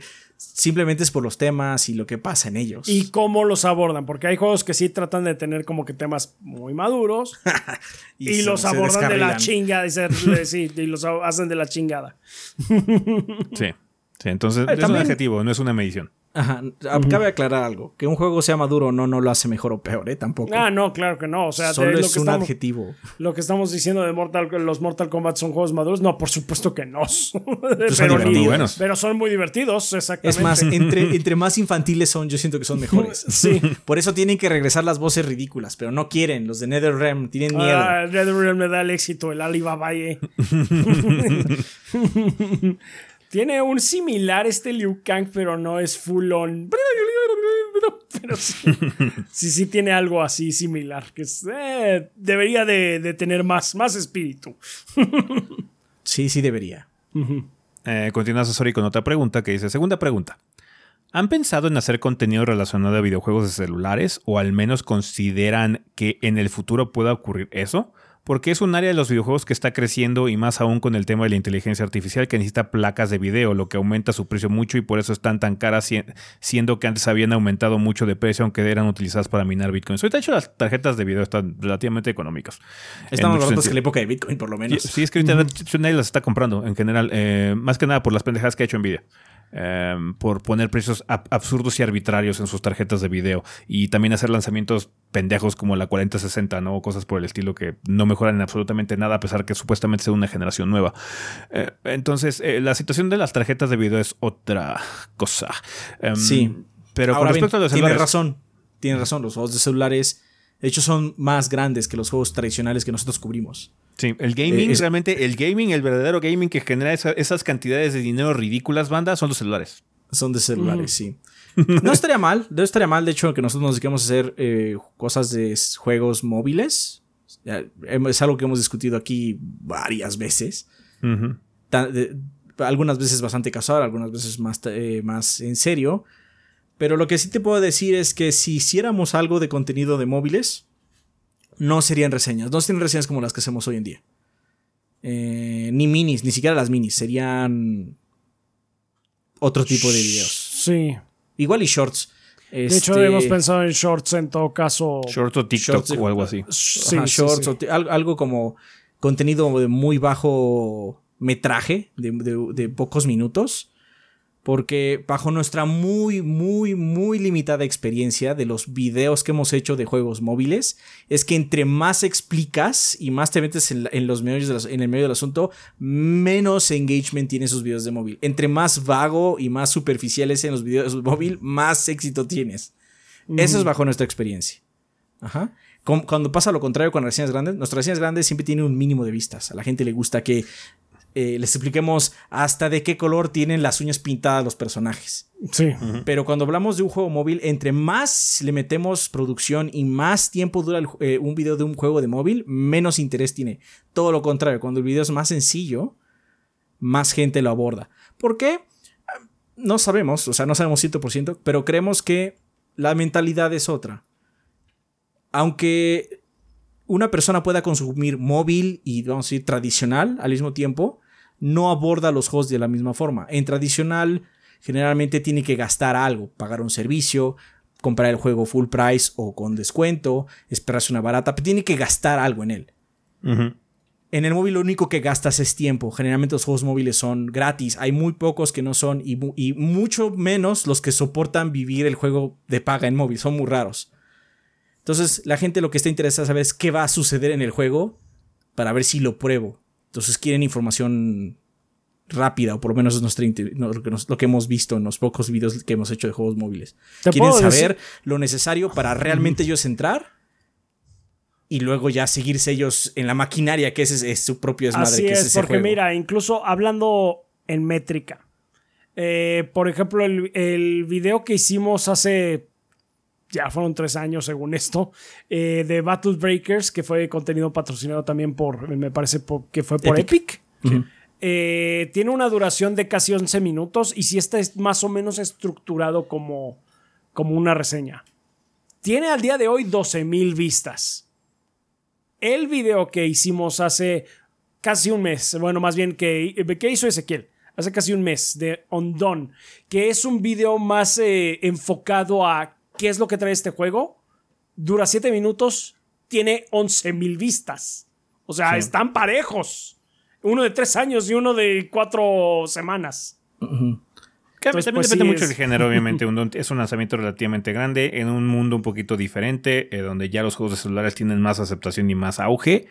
Eh, pero sí, o sea, de hecho lo que dice Adrián es muy cierto en ese sentido. Básicamente lo que tienes que hacer en un video de móviles llegar al punto en donde nada más tienes que decirle a la persona si lo descarga o no lo descarga. Y ya. Sí. Ya. Ya con eso resuelves la situación. Lo que está buscando el público de móvil. Si acaso otro, otro nicho es uno de especialización, que es cómo hacer o juntar más rápido la moneda o lo que sea para hacer el gacha de esta semana. Eso es lo que iba a decir. Existe la otra, la otra posibilidad que nosotros no podemos hacer. No, por el tiempo que involucra. Y es ser un experto en cierto género de móvil. Hay gente que es experta en los juegos gacha.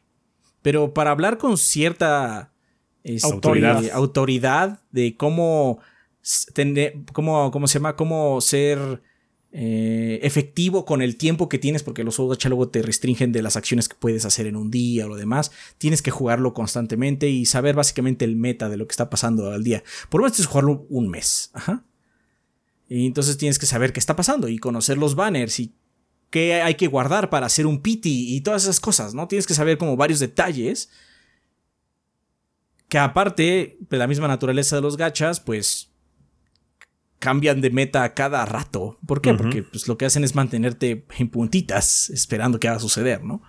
Entonces, el otro lado que también puede ser muy exitoso es explicar a la gente cómo funcionan todos los sistemas que hay en este juego que está lleno de sistemas porque es enredado, enredado a propósito aparte, ¿no? Para que gastes dinero en él. Y el, experto te explica cómo no gastar dinero, gastar el menor dinero posible, ¿no? Ese tiene su valía, tiene su importancia en el mundo móvil, nosotros no podemos hacer ese. ¿Por qué? Porque nosotros nos siguen interesando los juegos tradicionales y prefiero gastarme una semana o dos jugando un título pues normal de Xbox o PlayStation, lo que sea, que jugar, no sé, Honkai Railway o como se llame, para entender todos los sistemas como loco en un mes. No, eso es muy importante. De hecho, algo que también tenemos, por ejemplo, eso ya es más que nada personal, aquí es independientemente de Rafa y Adrián, es cosa mía. No disfruto jugar en celular, precisamente porque muchos de los juegos que están ahí particularmente están hechos para hacer juegos de servicio, gacha o todo este tipo de situaciones para mantenerte enganchado constantemente y, dependen mucho de timeouts y cosas por el estilo. No disfruto. He intentado con varias cosas, incluso bajé el juego de Street Fighter. A ver cómo está el juego de Street Fighter. Jugué 30 minutos y dije nunca más.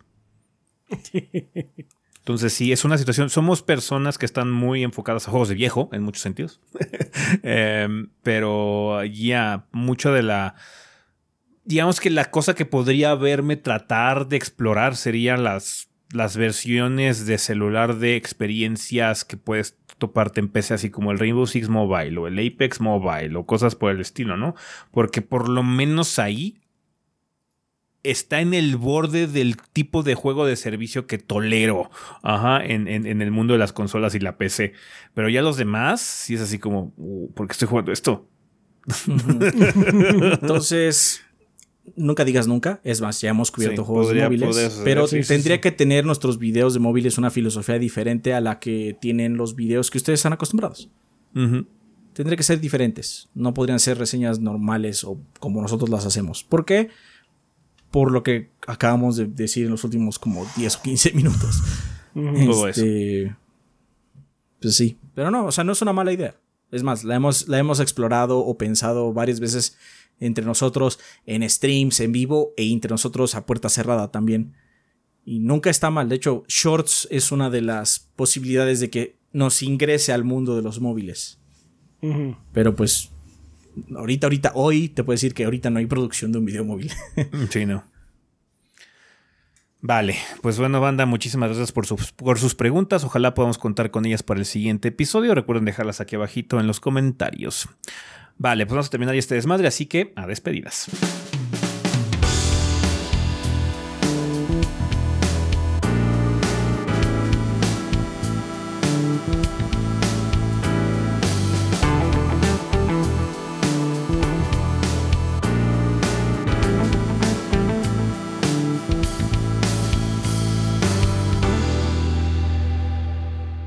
Bueno, banda, pues ya estamos aquí en la parte final, final de este episodio. Tenemos regalos que nos mandó la banda, Adrián.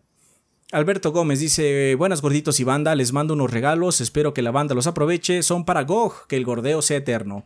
Y Spray, que caduca el 23 de agosto, y Neverwinter Nights Enhanced Edition, que caduca el 29 de julio. Muchas gracias Alberto. Gracias. Vale, pues estos regalos van a estar en nuestra cuenta principal de Twitter a lo largo de los siguientes días. Eh, ¿Tenemos algo que recomendar? Aparte del obvio, que es Darkest Dungeon 2, que pues bueno, nos tardamos mucho van en sacar la reseña, pero es que lo estuvimos jugando on and off eh, durante los últimos meses. Eh, y como estuvimos abordando todo lo que salió desde que salió Darkest Dungeon 2, pues no le habíamos dado como que su tiempo para realmente dedicarnos a él. sabemos que salió tarde la reseña, un par de meses tarde, pero ahí está. y se lo recomendamos bastante. Es un juego similar a Darkest Dungeon 1, pero no lo reemplaza, como mencionamos ahí en la reseña. Tiene como que una perspectiva lo suficientemente distinta como para convivir y que puedas jugar ambos y obtengas cosas distintas de cada uno de ellos. Eh, es un poco más manejable, es un poco más fácil. Pues, este sí lo hagamos. Eh, entonces sí, ya. Eh, viene recomendado, banda chica en la reseña, por favor, si les llama la atención este tipo de juegos. Está mono mono el, el Darkest Dungeon 2.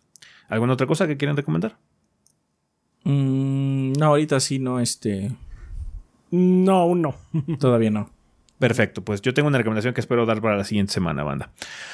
Vale, eh, pues bueno, eso sería todo con respecto a este episodio. Recuerden que nos pueden encontrar en redes sociales como TriChoviV en Twitter. Eh, si no tenemos nuestras redes, eh, nuestras cuentas personales que es Chovi el Rafa, Chovi Adrián, Chovi S, Chovi Gris y Kit-BG por si quieren platicar con los miembros del staff de forma directa. Saludos al Kit que sacó mini reseña este fin de semana. Entonces, gracias por, por, el trabajo al Don Kit.